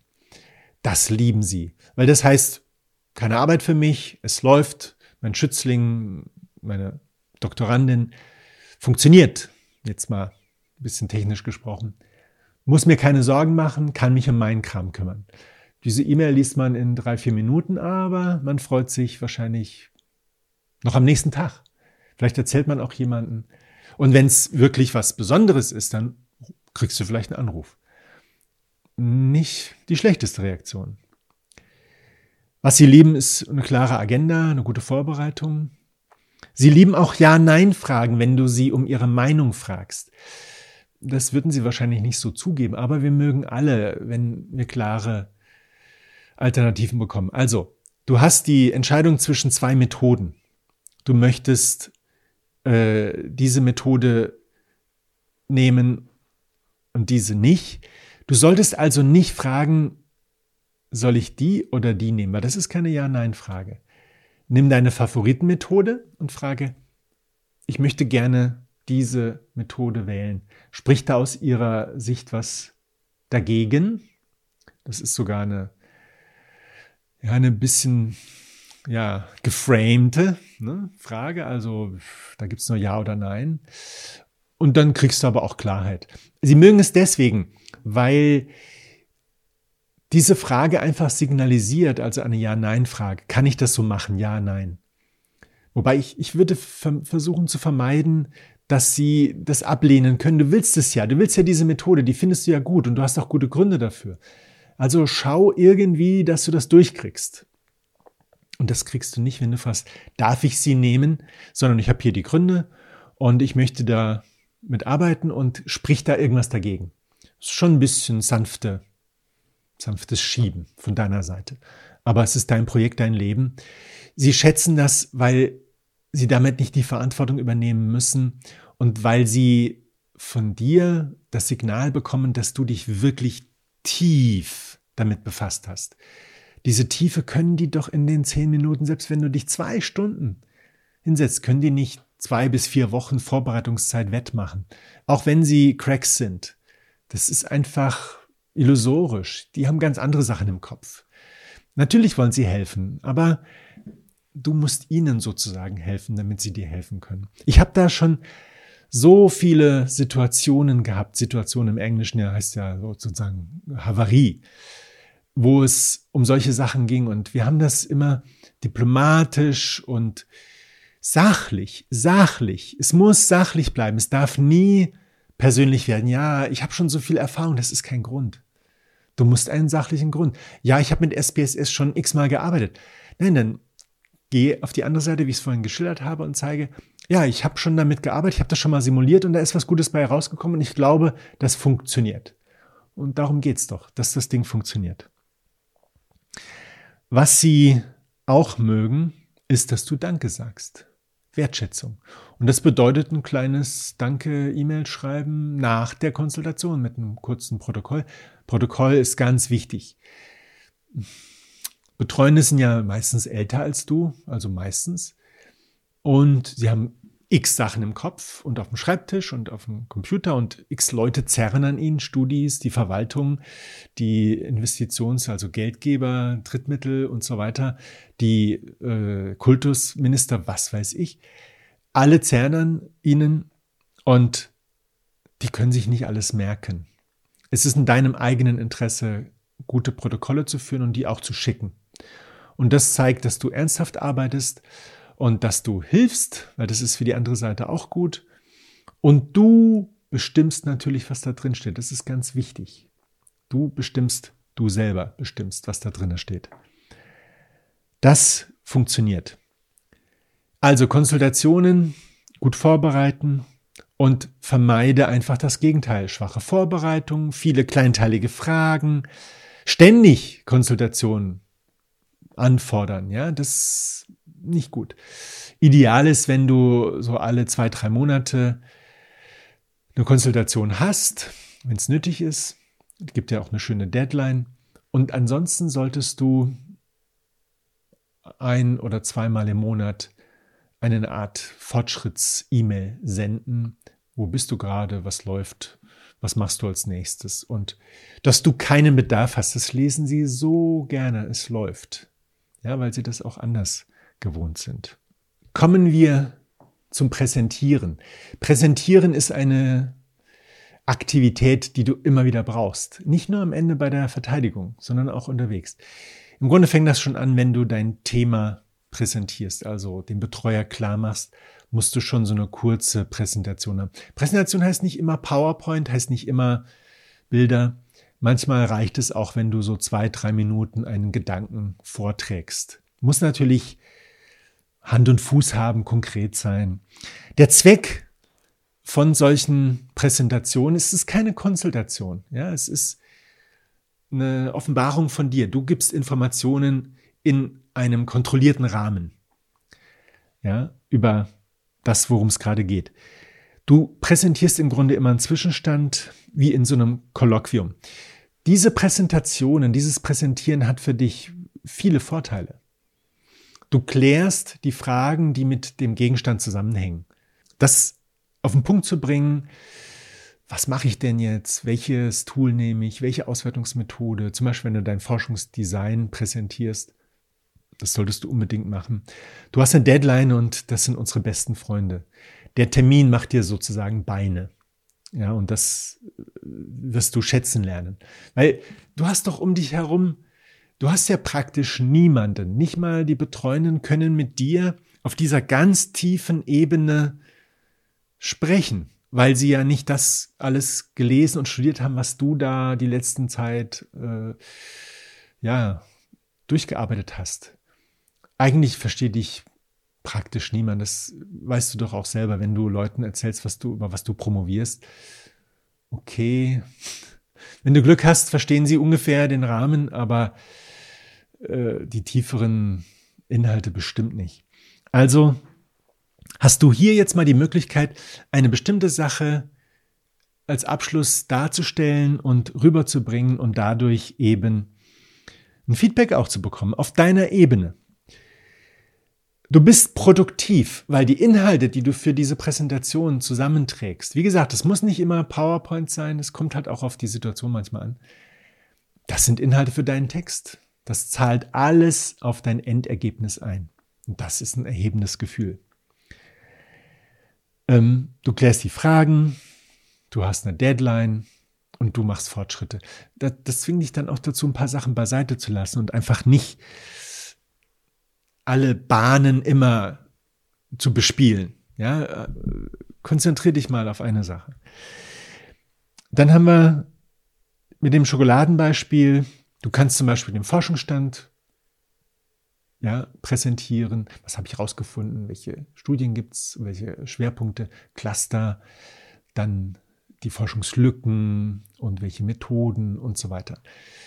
Dann dein Analyseplan, wie du jetzt diese Umfrage machen willst, wie du dieses, das und jenes machen willst, deine Ergebnisse, das ist eine extrem wichtige Präsentation. Bevor du diese ganzen Sachen aufschreibst, solltest du sie sortiert haben und nichts wird dich stärker fokussieren und disziplinieren und dir Klarheit verschaffen als eine es ist deine Entscheidung, die Präsentation zu machen, aber es ist so semi-offiziell so halboffiziell. Du kriegst ja keine Note dafür, also hat ja keiner verlangt. Es gibt aber natürlich auch äh, Hochschulen, wo das verlangt wird. Du machst es freiwillig, aber es diszipliniert dich, weil du willst dich natürlich im besten Licht zeigen. Oder vulgo ausgedrückt, du willst dich nicht blamieren. Du willst was Gutes zeigen, nicht, dass du es nicht geschafft hast. Und das musst du dann durchziehen. Du arbeitest auch schön fokussiert auf diesen Termin hin. Und ja, wichtig ist beim Präsentieren, du musst wissen, wovon du sprichst. Also geh das durch und trainiere es und schleife es. Und lass diese ganzen Details weg, das Primborium. Wir Menschen sind echt limitiert. Wir können uns nicht so viel merken, selbst wenn es unser Fachgebiet ist. Du brauchst einen roten Faden, du brauchst eine Storyline und man sagt ja so drei bis sieben Punkte. Und mehr sollten in diesem ganzen Dings nicht rüberkommen. Und das Wichtigste, die wichtigste Botschaft ist, ich habe alles im Griff. Du brauchst nicht eingreifen. Unter uns heißt es, misch dich bitte nicht ein. Ja, sei dir sicher, wenn du hier einen Vorschlag machst, weil das strahlt dieser Vortrag dann auch aus, diese Präsentation, wenn du eine, einen Hinweis geben willst, dann muss der sich in meinem Rahmen bewegen. Und das ist eine, eine Art Sicherheit, eine Garantie, dass du qualifiziertes Feedback bekommst. Nicht einfach, ja, du kannst doch auch noch ein völlig anderes Segment. Warum hast du nur Studis? Warum nicht Abiturienten? Die sind doch auch in diesem Alter und die waren doch auch in dieser Studie, hast du doch gerade gesagt. Nein. Studis. Du, du gehst doch nicht an Schulen. Du gehst an Hochschulen. Schulen, da hast du überhaupt keinen Zugang. Das, das bringt alles durcheinander. Ja, und so ein, so, eine, so ein Vorschlag, der kommt nicht, wenn du das ordentlich dargestellt hast und begründet hast, warum. Das ist auch so ein Trick. Du kannst in so einer Präsentation schon diese Einwände vorwegnehmen. Also nach, wenn man das jetzt hier mit den Studis und Abiturienten. Ich hatte auch gedacht, hm, ich könnte doch auch Abiturienten nehmen, weil die sind ähnlich alt, also sagen wir mal, wenn das Erstsemester sind oder Es gibt ja auch, äh, ja genau, Abendschulabiturienten, ne? die machen das auf der Abendschule. Können dich doch auch nehmen. Und da gibt's doch auch hier ganz viele Studien, die das. Nee. Die, die haben eine ganz andere. Und das wäre dann so eine sachliche Sache, was wir vorhin hatten, sachliches Argument. Die haben eine ganze andere Lebensumgebung. Die, die wohnen zu Hause, die wohnen nicht in einem Wohnheim die wohnen nicht in einer fremden Stadt, die machen das digital, obwohl das die Präsenzstudies auch heutzutage immer mehr machen. Das, das, das funktioniert nicht. Habe ich aufgegeben. Und dann kommt sowas erst recht nicht. Aber du musst jetzt nichts, äh, keine Einwände erfinden. Fass dich kurz und sei bereit für die Dissertation. Äh, das bist du ja, für die Diskussion. In der Diskussion geht es um Feedback von den Zuhörenden das sind dann meistens auch Pro-Studis, also Promotionsstudis. Und sei darauf gefasst, dass du da auch eher schwächeres Feedback bekommst. Wie gesagt, du bist tief drinne, die anderen nicht so, aber alles im guten Willens. Sie sagen, was du vielleicht besser machen könntest. Das ist nämlich auch eine Beobachtung, die ich immer wieder gemacht habe. Wir haben jetzt schon ein paar Punkte durchgearbeitet. Wenn du das konsequent machst, diszipliniert machst, dich immer an Studien orientierst, immer deinem Modell folgst, deinen Fokus im Auge behältst, deine Fragen im Blick hast, kannst du es kaum verhindern, dass das, was da rauskommt, gut ist, durchdacht ist, logisch ist, dass das zusammenpasst. Ja? Dass das kohärent ist, kongruent, konsistent und was es da noch so alles gibt. Und das ist nicht normal bei solchen Präsentationen. Das habe ich so oft schon erlebt, dass man muss doch irgendwas finden und man darf doch den Vortragenden, die Vortragenden nicht glauben lassen, dass das alles tipptopp ist. Also, das ist wirklich äh, eine, manchmal eine, eine schwierige Situation. Da gibt es ein paar Techniken. Eine ist, dass du selber schon Themen für die Diskussion vorbereitest. Du sagst, ich habe über die und die Frage nachgedacht und bin mir dann immer noch nicht so ganz schlüssig. Da würde ich auch gerne mal eure Meinung hören. Genial. Du kriegst von denen Feedback. Du ver vermeidest, in ein Unterholz zu gehen, wo du nicht hin willst. Ja, also noch, noch eine Zielgruppe dazuzunehmen oder mach doch noch eine Umfrage dazu. Also, ein Satz, ne? Zwei, drei Monate Arbeit mit ungewissem Ausgang. Du hast dir doch genau überlegt, warum du keine Umfrage machst. Du machst Interviews oder Beobachtungen oder was, was auch immer du entschieden hast. Das hat doch Gründe. Sachliche Gründe, die hast du auch genannt. Wenn das dann kommt, weißt du, das ist nicht so richtig ernst gemeint. Das vermeidest du, wenn du sagst, ich habe hier zwei Punkte, über die ich gerne diskutieren möchte, wo ich nicht, noch nicht ganz sicher bin. Und dann geht das in diese Richtung. Und du solltest deine Präsentation trainieren. Mindestens zehnmal. 20 Mal ist besser, aber es ist ja auch immer eine Zeit frei. Die sollte auch, wenn das so eine Zwischenpräsentation ist, nicht länger als fünf Minuten dauern, so 300 Sekunden. Das ist auch mal eine schöne, ja, sozusagen Disziplinierung.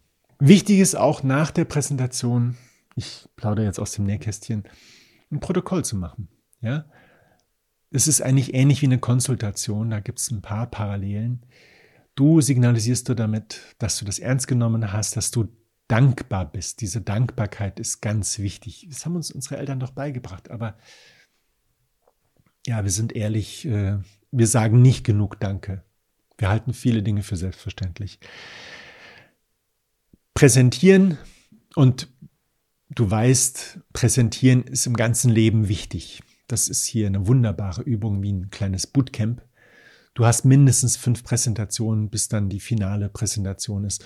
Und mach durchaus, wann immer du zwischendurch einen Hänger hast, einen Durchhänger, mach eine Präsentation für dich selbst. Mach es, weil du das für dich klärst, eine Deadline hast und dann erzählst du es Freunden oder wie auch immer ich schreibe so meine Bücher. Wenn ich an einer Stelle bin, wo ich nicht klar sehe, dann mache ich einen Vortrag. Ich diktiere das dann einfach, äh, weil ich großen Spaß daran habe. Und dann löst sich oft die Blockade. Also es ist manchmal ganz interessant, wo man hingetrieben wird, wenn man da so eine halbe Stunde ähm, ja, erzählt. Ich verbinde das gerne mit einem, mit Lockerlauf oder auf dem äh, Homebike. Kommen wir zu Fragen. Wir hatten das vorhin schon bei der Leitfrage, aber Fragen sind einfach zu nützlich, zu wertvoll, um sie nur auf die Leitfrage zu beschränken. Fragen sind immer nützlich, wenn du Entscheidungen treffen musst, wenn du bestimmte Dinge klären musst für dich. Sie sorgen für Fokus, für Präzision. Versuche die Fragen mit welche. Beispielsweise, welche Schritte muss ich gehen? Wie mache ich das? Da antworte ich immer gerne geschickt. Wie sammle ich diese Daten? Geschickt. Zügig, schnell. Das ist keine große Hilfe. Ich brauche eine differenzierte Antwort. Die Frage müsste lauten, welche Schritte gehe ich, um die Daten zu bekommen? Oder welche Probleme sind zu erwarten? Oder welche Einwände könnten kommen? Oder welche Risiken? Welche, was auch immer. Ich weiß, das geht mit der Zeit auf die Nerven, weil das klingt alles gleich, so wie ein Brei. Ich kann dir aus Erfahrung sagen, bleib dabei. Ähm, komm irgendwie zurecht mit dieser, mit diesem Wunsch, das zu ziselieren, schön zu machen. Welche? Einfach welche? Alle welche? Was für einen? Selbst das würde ich nicht. Sind zwei oder drei Wörter. Diese Fragen, die haben auch eine ganz besondere Funktion. Sie, sie stören deine Selbstsicherheit. Sobald du, probier das mal aus mit einer Frage, die du gerade hast. Sobald du das, was du vorhast, als Frage formulierst, wozu will ich das eigentlich machen? Das ist übrigens die zweite, das zweite Fragewort. Wozu? Nicht warum. Warum ist vergangenheitsorientiert? Wozu geht es um die Zukunft? Warum machst du das? Also was hat dich dahin gebracht? Das sind die Ursachen, ne? Kennen wir. Ursachen ist die Frage nach warum. Warum ist das so? Warum willst du das? Wenn du aber fragst, wozu, dann ist klar, na, ich brauche das für mein Examen, für diese Prüfung, für meinen Ausflug, für was auch immer. Das ist interessant. Die ganze Welt sagt, warum will ich dieses Produkt auf den Markt bringen? Ja, ich schweife wieder etwas ab, aber ich kann irgendwie nicht anders. Diese Apple-Leute, die damals den iPod gebaut haben, wir sagen ja, die haben das total geheim gemacht und so weiter. Woher wussten die, was die Leute wollen? Ganz einfach. Die wussten das selber. Wozu wollten sie diesen iPad? Sie wollten ihn selbst in die Tasche stecken. Bei sich selbst. Sie wollten selber diese tausend Songs in ihrer Tasche. Und das ist denen geblieben. Die sind wie mein Felix, der Fliegen liebt und deswegen Flugzeugturbinen entwickelt. Die entwickeln Music Player, weil sie selber Musik lieben über alles und haben wollen. Sehr sehr interessant. Also diese Frage, wozu, welche, das wozu brauchst du immer nur dann, wozu will ich das machen? Und das ist wirklich eine, ja, man kann das gar nicht anders sagen, so eine kleine Erschütterung der Selbstsicherheit. Weil wenn ich sage, okay, ich kann ja nicht sagen, hm, weil ich es immer so gemacht habe, oder selbst wenn, ja, der Prof hat es mir gesagt. Das geht nicht. Du musst es verstehen, warum. Wozu? Was hat ihn dazu getrieben? Was ist seine Absicht? Absicht. Wozu? Zukunft. Und wenn du das machst, wozu mache ich diesen Forschungsstand? Mach dir das klar, um zu wissen, was Sache ist. Was wir wissen, was wir nicht wissen, was meine Lücke ist, was die Lücken sind, was meine Lücke ist. Wunderbar, weiter. Heißt ja nicht, dass, dass die Antworten nicht so gut sind. Und hier sind wir auch bei einem Punkt, ich äh, schweife da wieder etwas ab. Warum mögen wir Fragen nicht so? Weil Fragen uns an die Schule erinnern. Man, wir wurden getestet. Kannst du das? Kannst du es? Dann ist gut. Wenn nicht, dann bist du, ja. Das ist auch etwas, was wir überwinden. So ähnlich wie das Visualisieren. Du solltest Fragen als deine besten Unterstützer ansehen. Fragen helfen dir, Dinge zu klären. Du kannst Fragen in Unterfragen formulieren und Fragen verlangen Antworten, du bist selber neugierig, du kannst Fragen mit anderen besprechen, die verstehen dich besser, als wenn du sagst, ja, ich habe das, das, das, das und das vor. Und ähm, wenn du sagst, ich will jetzt rausfinden, äh, welche Schritte ich gehe, du merkst, da ist doch die Frage schon mit drinne. Ja, das ist gut für die Kommunikation. Die Fragen fokussieren dich. Du musst die Antworten finden. Alles andere ist erstmal zweitrangig. Also ist klar, dann musst du die richtigen Fragen haben in dem Moment. Ähm, die Antworten zu haben, gefunden zu haben, das sind Erfolgserlebnisse. Das macht dir richtig gute Laune. Quick Wins vielleicht, wenn es schnell geht. Und die Risikokontrolle. Du vermeidest zu glauben, dass du alles weißt. Ja, stell die Frage, zum Beispiel auch, äh, welche Alternativen gibt es zu dieser Methode? Und welche Vorteile haben sie im Vergleich zu meiner Methode? Merkst du, wie deine, deine Sicherheit ein bisschen herausgefordert wird? Du denkst, ja, das ist die richtige Methode, aber hier musst du jetzt wirklich Argumente bringen. Erstens, zweitens, drittens. Stelle immer offene Fragen. Frage wozu statt warum und nutze das Fragewort welche. Kommen wir zur Methodik. Die Methodik legt natürlich fest, wie du vorgehen willst, um deine Frage, deine große Frage zu beantworten. Und die Methodik enthält mehrere Elemente. Das sind die, ja, diese konkreten Fragen und, oder Hypothesen, wenn es jetzt quantitativ ist die Methoden selbst, Umfrage, äh, Beobachtung und so weiter. Die Datenbasis ganz wichtig, die Tools und die Schritte. Das ist deine Methodik. Die musst du ordentlich ableiten, begründet ableiten, hat am meisten mit der Datenbasis und dem Fokus zu tun.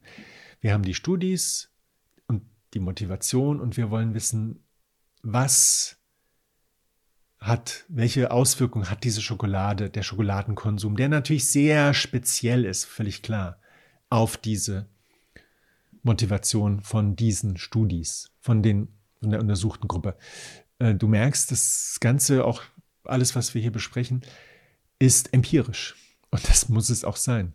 Es muss äh, empirisch sein und auch eine Textexegese, eine Literaturanalyse ist empirisch, weil wir ja einen echten Gegenstand nehmen, auch wenn das jetzt ein ideeller Gegenstand ist. Du brauchst Methoden dafür, du brauchst ein bestimmtes Vorgehen, damit du die Informationen sammelst, die du dann verarbeitest, um die richtigen Antworten zu bekommen. Es ist wie Klavierspielen. Die richtigen Methoden wählen, die richtigen Datenquellen, die richtigen Methoden, die richtigen Tools, die Schritte richtig gehen, um dann die richtigen Daten, ausreichend richtige Daten zu sammeln, sie dann richtig verarbeiten, analysieren, auswerten, um dann die richtigen Antworten zu bekommen. Klavierspielen im richtigen Moment, die richtige Taste in der richtigen Intensität. Das alles. Klingt so einfach, ist zum Glück in der Wissenschaft leichter als in der äh, Musik, aber ich bin mir nicht so sicher, ob da auch immer alle zustimmen würden. Ähm, wir gehen das mal an unserem Schokoladenbeispiel durch. Also wir wollen herausfinden, welchen, welche Auswirkungen die Schokolade hat. Wir brauchen Datenquellen. Also wir müssen irgendwoher Daten darüber bekommen, wie Studis Schokolade konsumieren, wie die Leistungsdaten sind und wie die Motivation, die körperlichen Funktionen sich, sich verändern. Das ist, das ist das Thema dient wirklich nur der Illustration. Das würde ich niemals selber mir antun. Und das empfehle ich auch niemandem, weil das ist so praktisch uferlos. Bei den Datenquellen kannst du beispielsweise ein Ernährungstagebuch nehmen. Die können das auch als App machen, ja, so, so eine Food-App. Du kannst eine Fotokamera installieren in der Küche, wo sie die Schokolade essen und dann mit dem Scanner, was weiß ich, die kannst du in ein Labor stecken und über mehrere Wochen mit Schokolade füttern und gucken, was passiert. Es ist, du merkst schon, das ist überhaupt nicht ernst gemeint. Das zeigt aber, dass du das vorher gut überlegen musst. Wenn du sie befragst, mit Interviews oder Umfragen wirst du nur ungefähr richtige Antworten bekommen, aber besser als keine. Und da gibt es ja dann noch Kontrollfragen und, und, es gibt da schon Möglichkeiten. Aber äh, ja, du merkst schon.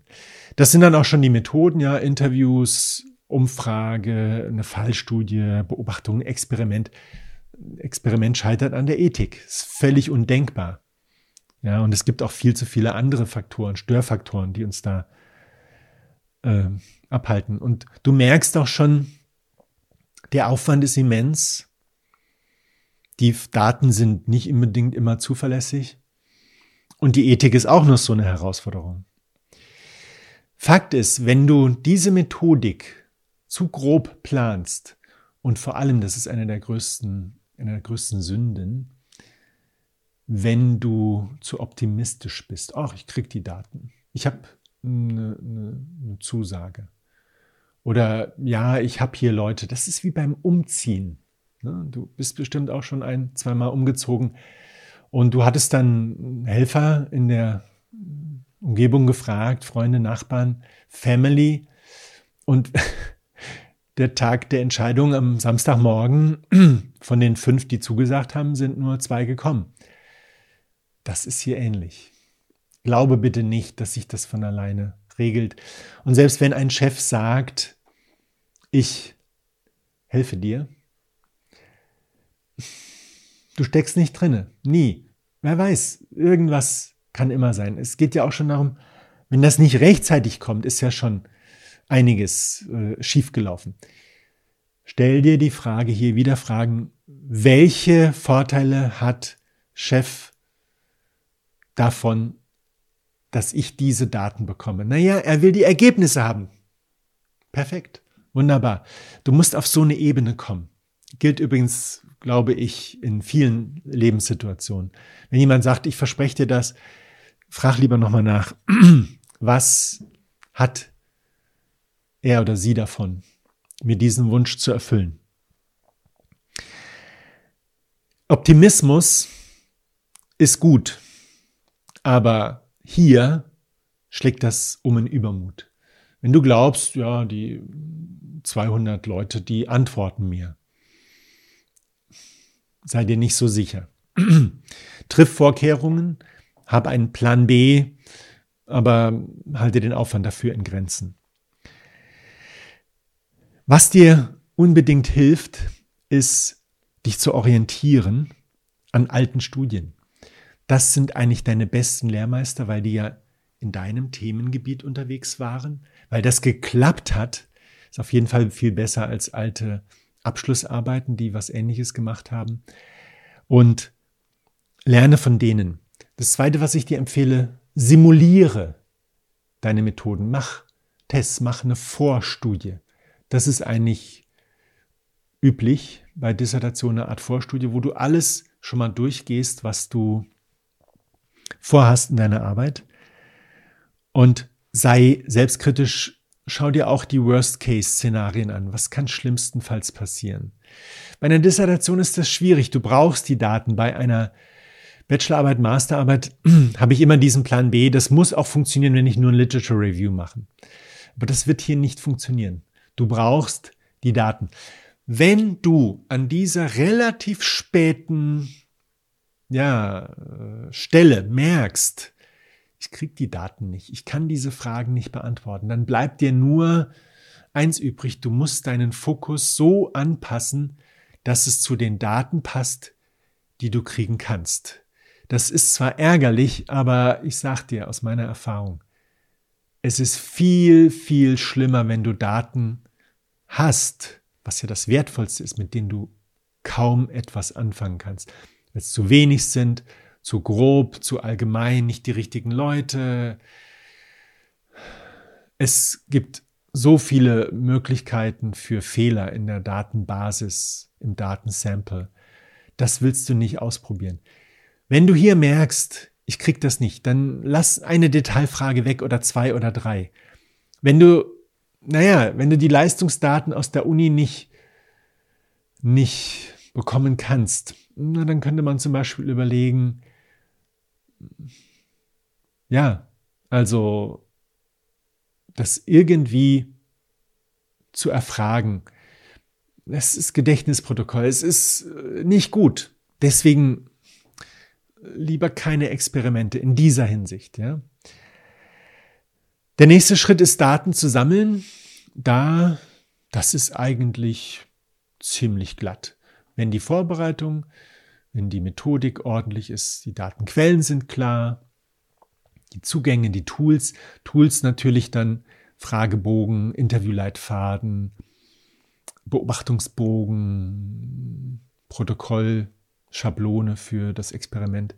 Wenn das alles geklärt ist, ist das äh, Datensammeln kein Spaziergang, aber relativ überschaubar. Vor allem hast du dir ja vorher überlegt, was könnte passieren und wie reagiere ich und was mache ich, wenn der Chef nicht da ist, zwei Wochen, obwohl er mir versprochen hat, dass er mir das gibt. Es kam irgendwas dazwischen, in irgendeinem Land ist irgendwas passiert und er musste schnell weg das sind alles Dinge, aber natürlich, wir wollen jetzt nicht den Teufel an die Wand malen. Es kann immer was passieren. Und wahrscheinlich ist er nicht aus der Welt, wenn er dorthin geflogen ist.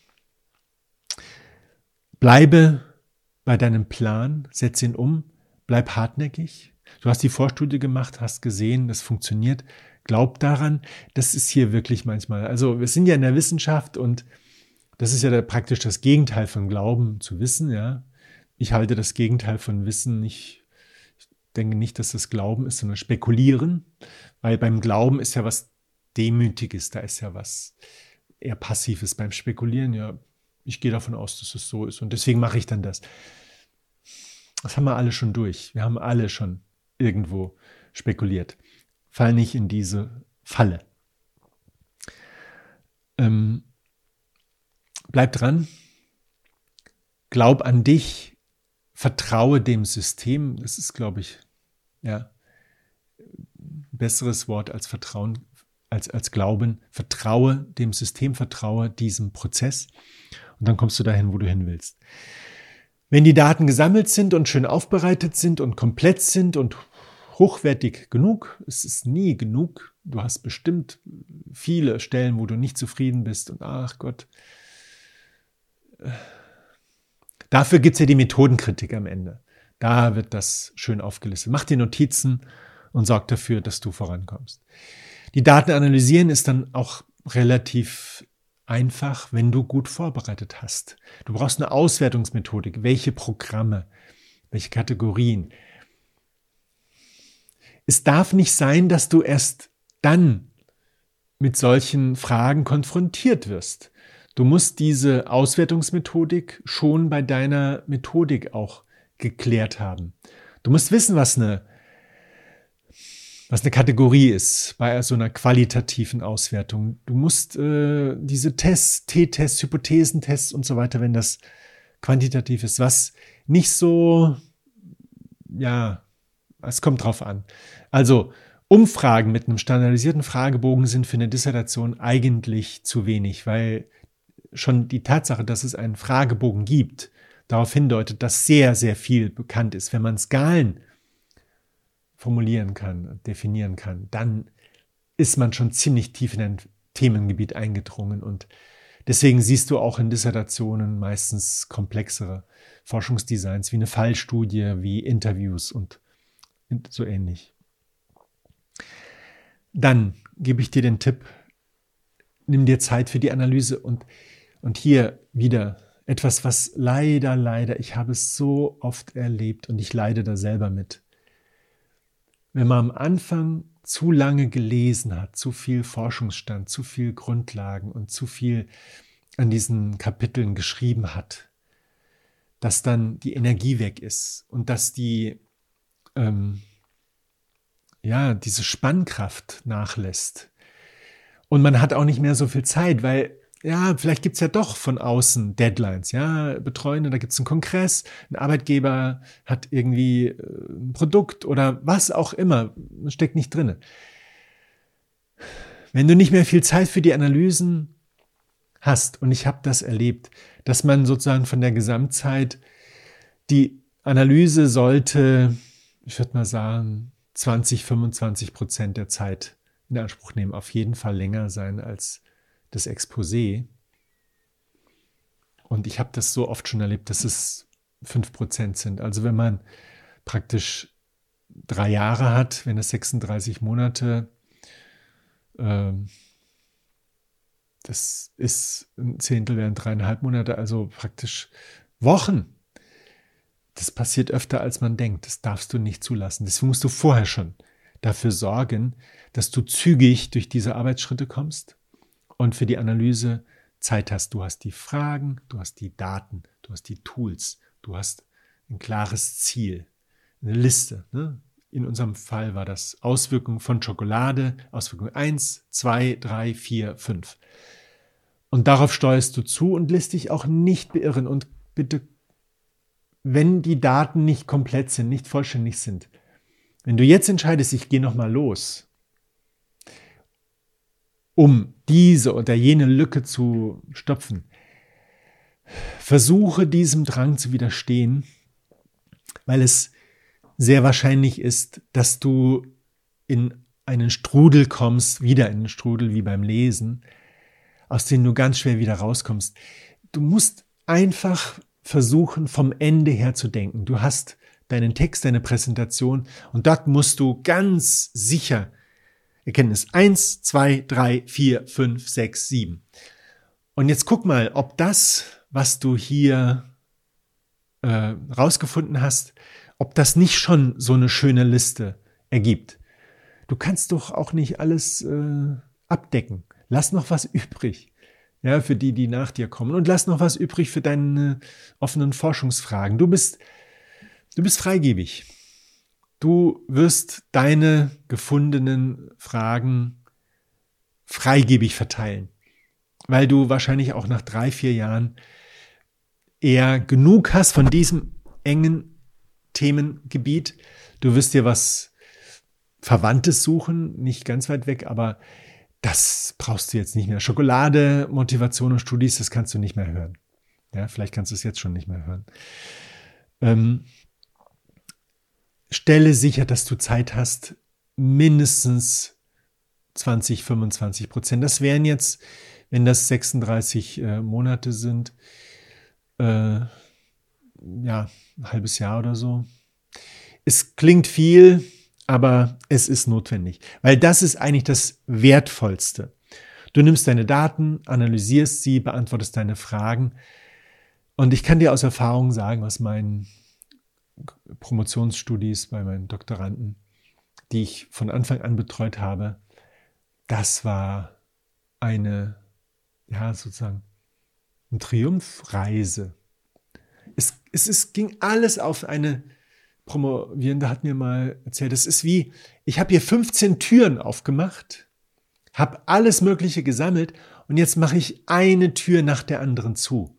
Das ist ein schönes Bild, ne? Du bist in so einer Rotunde, ganz rund, drum um dich herum überall Türen. Es zieht wahrscheinlich und es ist unangenehm, weil dahinter verbirgt sich ja auch was. Und dann wird eine Tür nach der anderen geschlossen. Und dieses Erfolgserlebnis eine Frage beantwortet zu haben und zu sagen, so, hier ist die Grafik, hier sind die Zahlen, das ist das Ergebnis. Also wir können zum Beispiel sagen, diese dunkle Schokolade hat viel weniger Einfluss auf die Motivation als die helle. Liegt wahrscheinlich am Zuckeranteil. Dann ist das, und du kannst es auch noch mit Zahlen belegen, dann bist du der Held, die Heldin. Definitiv, mindestens für heute. Und so muss das Schlag auf Schlag gehen. Eine Frage nach der anderen beantwortet und dann ergibt sich das Gesamtbild. Und hier kommt wieder dein Forschungsmodell. Du wirst dann die Lücke in diesem Forschungsmodell schließen, dann hast du ein, ähm, ja, du hast die Lücke geschlossen, ein komplettes finales Forschungsmodell. Was bei diesen Analysen oftmals notwendig ist, dass du Expertinnen oder Experten hinzuziehst. Es sollte auf keinen Fall, wie sagt man, ad hoc passieren. Also spontan. Das kann eigentlich nicht sein. Du hast die Vorstudie gemacht, hast sie ausgewertet. Es kann nicht sein, dass du plötzlich merkst, ich komme mit diesem Tool nicht zurecht. Das müsstest du schon früher. Und dann machst du das klar, es gibt auch YouTube, du kannst dir vieles selber aneignen, das ist auch eine wichtige Sache. Aber bei manchen Sachen wie zum Beispiel Statistik kann man durchaus äh, Profis mit dazu nehmen. Oder bei Grafiken zum Beispiel, die ja die Bilder schön machen. Plan das von Anfang an. Mach dir immer schön Notizen. Hab schon dein, deinen, dein Ergebniskapitel gegliedert. Dort kommen die Sachen rein. Die Analyse ist geglückt. Das heißt nicht, dass du alle Fragen klären konntest. Du konntest manche nur teilweise. Manchmal hast du auch mehr offene Fragen bekommen. Aber das ist halt so. Es ist unvollkommen. Ja, und das, was du herausgefunden hast, ist auch nur so lange zutreffend, bis jemand belegt hat, dass das nicht zutrifft. Kommen wir zum Schreiben und da möchte ich gleich mit einem ganz wichtigen Fehlschluss mich beschäftigen. Es klingt jetzt so, wir machen erst diese ganze Planung und lesen und sortieren und modellieren und dann Daten sammeln und auswerten und dann kommt das Schreiben.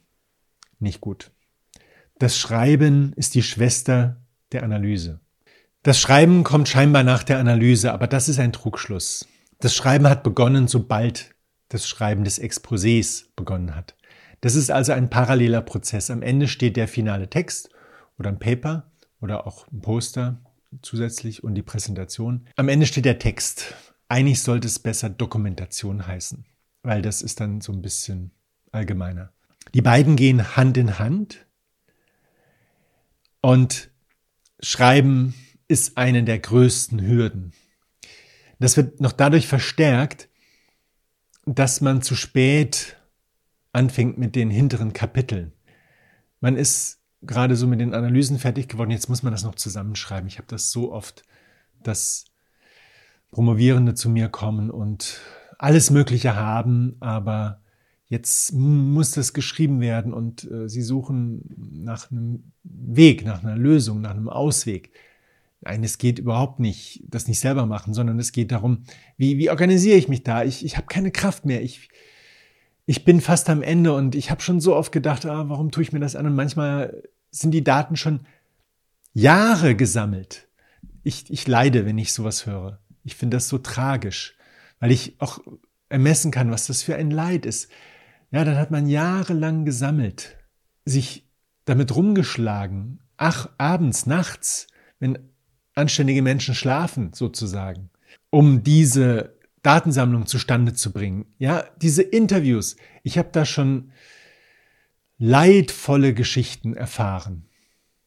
Und das kannst du vermeiden, indem du von Anfang an wie schon gesagt, Fokus, Forschungsmodell, Gliederung und von der Zeitplanung einfach auch Arbeitspakete abarbeitest. Schreiben und wissenschaftliches Schreiben ist ziemlich anstrengend. Du bist unter der Lupe, ja? Also das wird ganz genau untersucht. Da muss praktisch jeder Satz stimmen oder jedes Wort, jedes Komma. Es gibt Formalien. Du musst diesen roten Faden haben. Du musst dann die Theorie und die, den Forschungsstand und die Empirie miteinander verknüpft haben. Und das, was du vorne erwähnt hast, muss hinten praktisch wieder aufgenommen werden. Der Kreis muss sich schließen. Und wenn du vorne viel zu lange gebraucht hast und viel zu viele Inhalte drin hast, musst du das vorne ändern. Das Problem ist aber, du hast nicht mehr so viel Zeit für die hinteren Kapitel. Das ist, ich finde das so tragisch, weil das, was du wirklich geschafft hast, wird nicht so gewürdigt, kann nicht so gewürdigt werden. Du, du bist froh, wenn du es irgendwie dann reingepackt hast in den Text und es klingt einigermaßen, lässt das noch von ein paar Freunden und ja, klingt doch gut. Aber denk bitte dran, du bist die Expertin, der Experte in diesem Feld. Alle anderen, ja, sozusagen, ja, aufbauenden Worte sind gut gemeint. Aber du wirst es ja sehen. Du hast so viele verschiedene Kapitel mit so vielen verschiedenen Schwerpunkten. Ja, die Methoden sind ganz anders als die Theorie. Die Daten sind anders als die Methoden. Die Ergebnisse sind anders als der Forschungsstand und so weiter. Du hast also keinen Mangel an Herausforderungen. Dann gibt es diese ganzen vielen Ausdrucksmöglichkeiten. Mache ich so, mache ich so. Dann gibt es auch noch diese Hinweise von außen. Ja, schreib so, dass es jeder versteht, um Gottes Willen. Du musst es präzise schreiben, so dass es diejenigen verstehen, die sich damit auskennen wollen. Das heißt überhaupt nicht, dass Laien das nicht lesen könnten, aber sie müssen dann sich die Terminologie reinziehen. Du kannst nicht äh, einfach schreiben. Einfach in dem Sinne, dass es jeder versteht. Das ist so ein, so ein Mythos. Du tust keinem einen Gefallen, weil vermutlich wirst du es eher verfälschen, wenn du es vereinfachst. Also die Gefahr ist auf jeden Fall da. Und das, das macht dich dann, das ist dann nochmal so eine zusätzliche Anforderung. Es reicht doch schon, dass du jetzt deine Ergebnisse schön systematisch darstellst, interpretierst, diskutierst, Schlussfolgerungen ziehst und Implikationen und offene Forschungsfragen und kritisch, ne, methodisch, kritisch, das reicht doch schon. Noch zu verlangen, du musst es auch so machen, dass es jeder versteht. Das kann keiner von dir verlangen. Dann hast du ein riesengroßes Problem. Dich treibt keiner so richtig an. Keiner wartet darauf, dass du jetzt das Kapitel 5.2, 5.3, 5.4 fertig hast. Keiner sagt dir das, das musst du selber machen.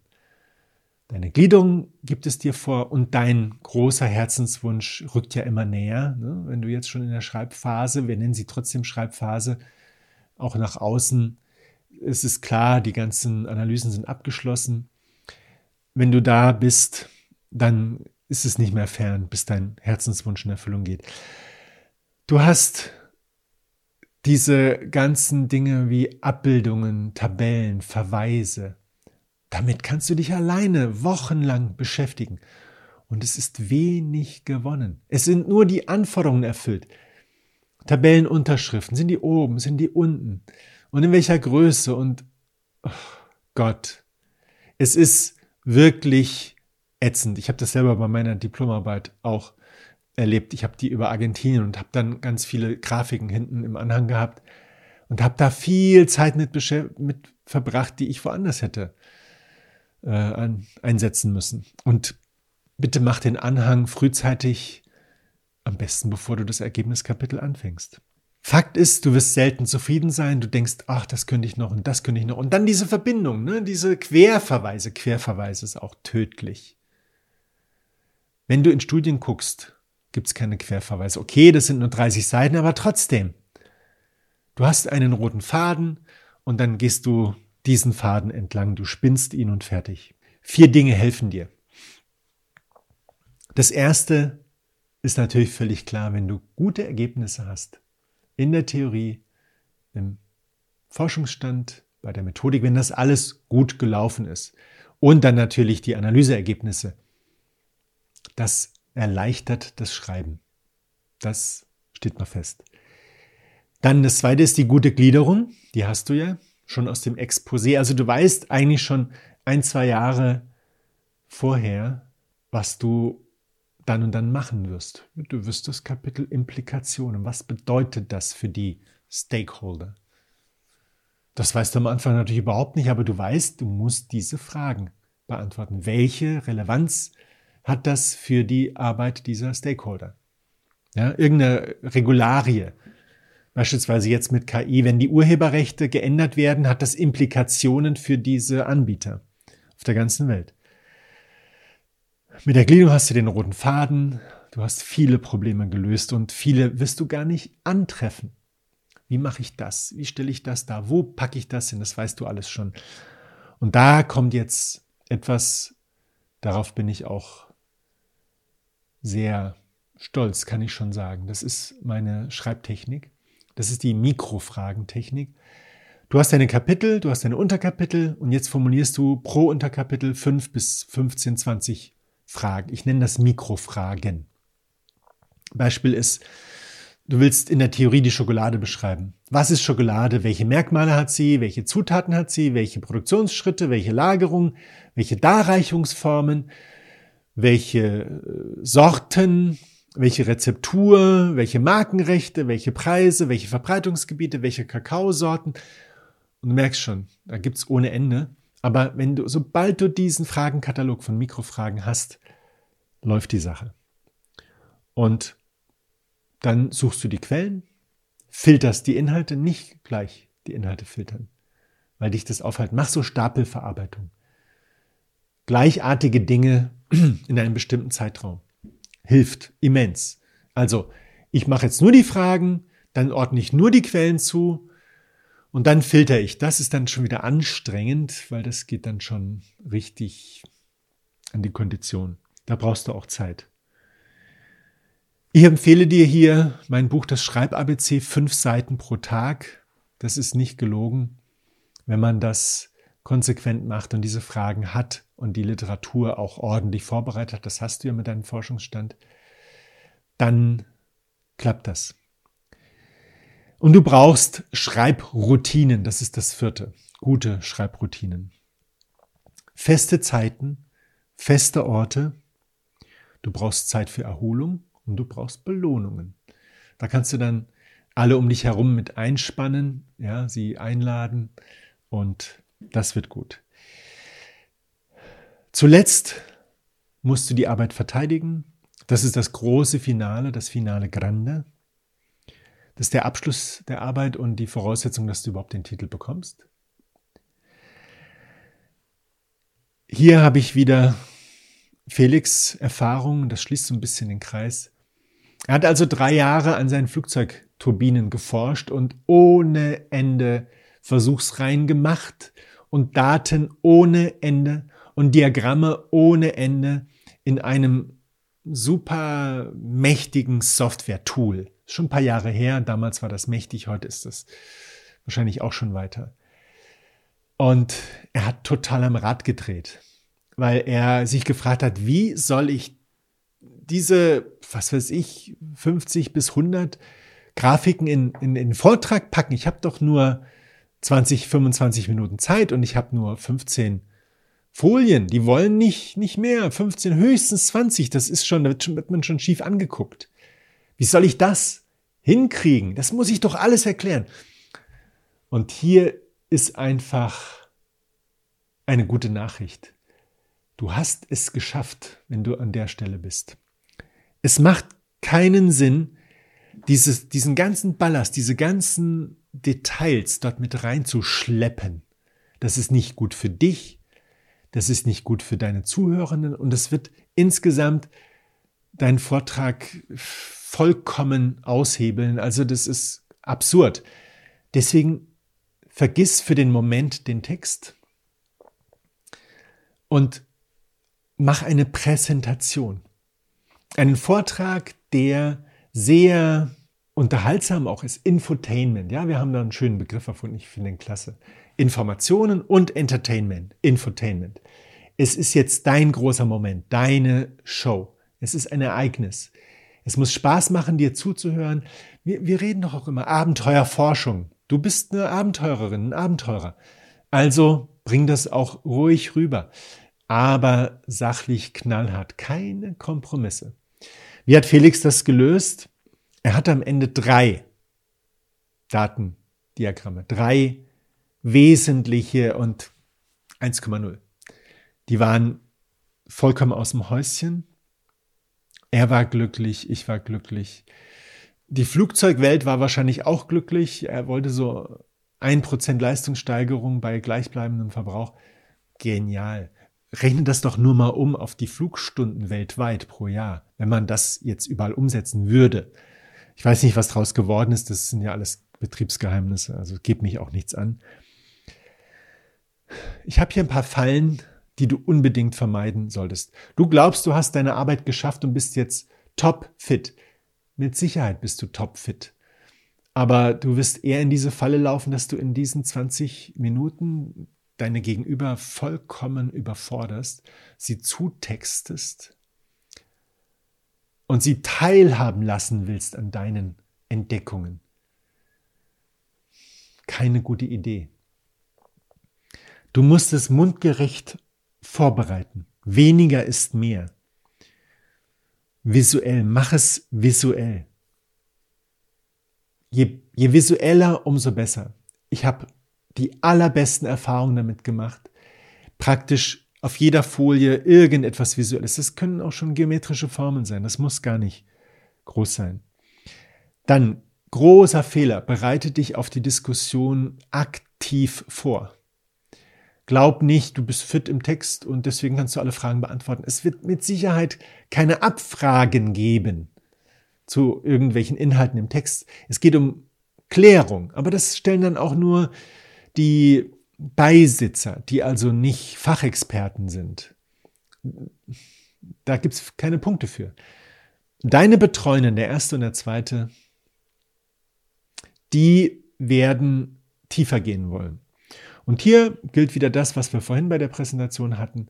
Bereite das vor. Hab schon so drei interessante Themen, über die sich gut diskutieren lässt, auch schön kontrovers. Ne? Kannst ja auch schon mal eine kontroverse These formulieren. Ich glaube, dass ich habe das schon so oft gemacht, dass das äh, gefällt meinen Doktoranden auch wirklich so richtig. So ein bisschen diebische Freude.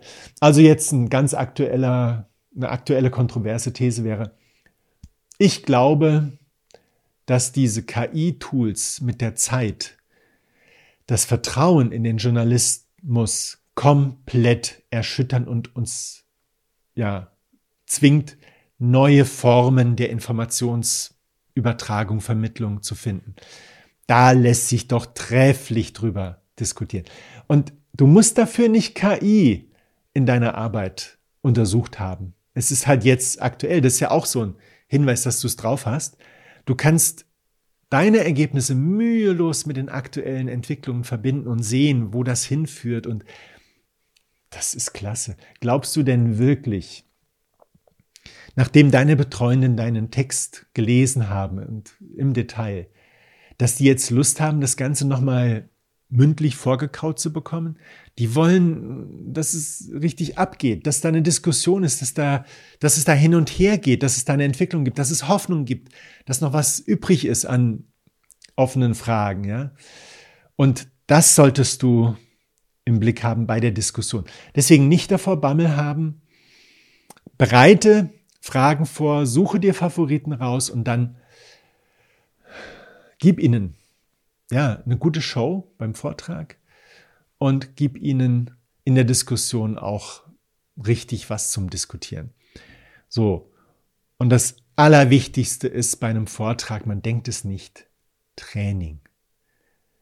Es ist so traurig, wenn jemand bis zum Morgen an seinen Folien fummelt, ich kann das nicht anders ausdrücken, einmal, zweimal durchläuft und sich dann in diese Präsentation traut.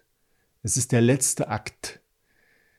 Es gibt nochmal die Chancen, super Eindruck zu machen und wer weiß, wozu das gut ist. Man trifft sich ja öfter mehrmals im Leben. Trainiere das mindestens 20 Mal. Ich würde sagen, bei einer Verteidigung für eine Dissertation 30 Mal ist nicht verkehrt. Du schleifst jede einzelne Folie ja, du musst dir eine Deadline setzen. Du kannst nicht bis zum Morgen vor der Präsentation daran fummeln. Ich sage das jetzt ein bisschen nonchalant. Außerdem hast du wahrscheinlich Grafikleute, Profis, und die kannst du auch nicht morgens aus dem Bett klingeln und sagen, kannst du mir mal die Folie 12 nochmal neu machen? Die zeigen dir einen Vogel. Und wer weiß, vielleicht haben sie einen Fokus, ja, wie das viele machen. Dann kommst du gar nicht ran an sie. Und dann einen anderen Profi, wie soll das gehen? Ich würde sagen, eine Woche vorher fertig sein mit dem Schleifen, trainieren und dann jeden Tag noch einmal und dann sich dem Herzenswunsch zuwenden und dann schließt sich auch so innerlich der Kreis. Du wirst belohnt, du hast Erfolg, du genießt es richtig, ja? Zieleinlauf. Wie beim Marathon, Triathlon oder so Ausdauer, Skilanglauf, 50 Kilometer, meine Güte. Am Stück, 50 Kilometer mit den Skiern. Fahrrad verstehe ich noch, aber das ist hartnäckig. Und ich denke, wenn du das so machst, dann wird das auch ein richtiger, würdiger Abschluss, auch, auch innen drinne das ist gut, das hast du dir verdient. Wichtig ist dein Motiv, das zieht dich durch die ganze Arbeit. Ziel, Zug, nicht Schub, nicht schieben oder von anderen schieben lassen. zieh dich selber zu diesem Ziel. Fokussiere dich mit der Frage, mach dir ein Modell dazu, dann plane immer wieder im Rahmen dieser Meilensteine und Sprints und Aufgaben deine Analysen, dein Schreiben und du musst immer dranbleiben. Persistieren nenne ich das, also nicht aufgeben. Du hast ein Ziel, ein innerliches nah an deinem Herzen. Du hast inhaltlich ein Ziel, du hast strukturell ein Ziel, du hast organisatorisch ein Ziel. Und wenn du deine Begleitenden, deine betreuenden Arbeitgeber und Family, Freunde, alle um dich herum, du belohnst sie damit, wenn du das gut über die Bühne bringst. Ich empfehle dir zum Abschluss noch unser Kompendium für wissenschaftliches Arbeiten. Das interessanteste Buch ist wahrscheinlich in 200 Tagen zur Dissertation der Disk Guide. Dort sind die Meilensteine und Sprints aufgelistet und du kannst dich daran langhangeln, eine Aufgabe nach der anderen. Das hat den angenehmen Nebeneffekt, dass du in den Flow kommst, weil du keine Ausreden mehr hast. Du weißt ja schon recht gut, was du machen sollst. Es sind auch viele Beispiele drin, auch mit Schokolade. Und dann ja, setz das einfach um.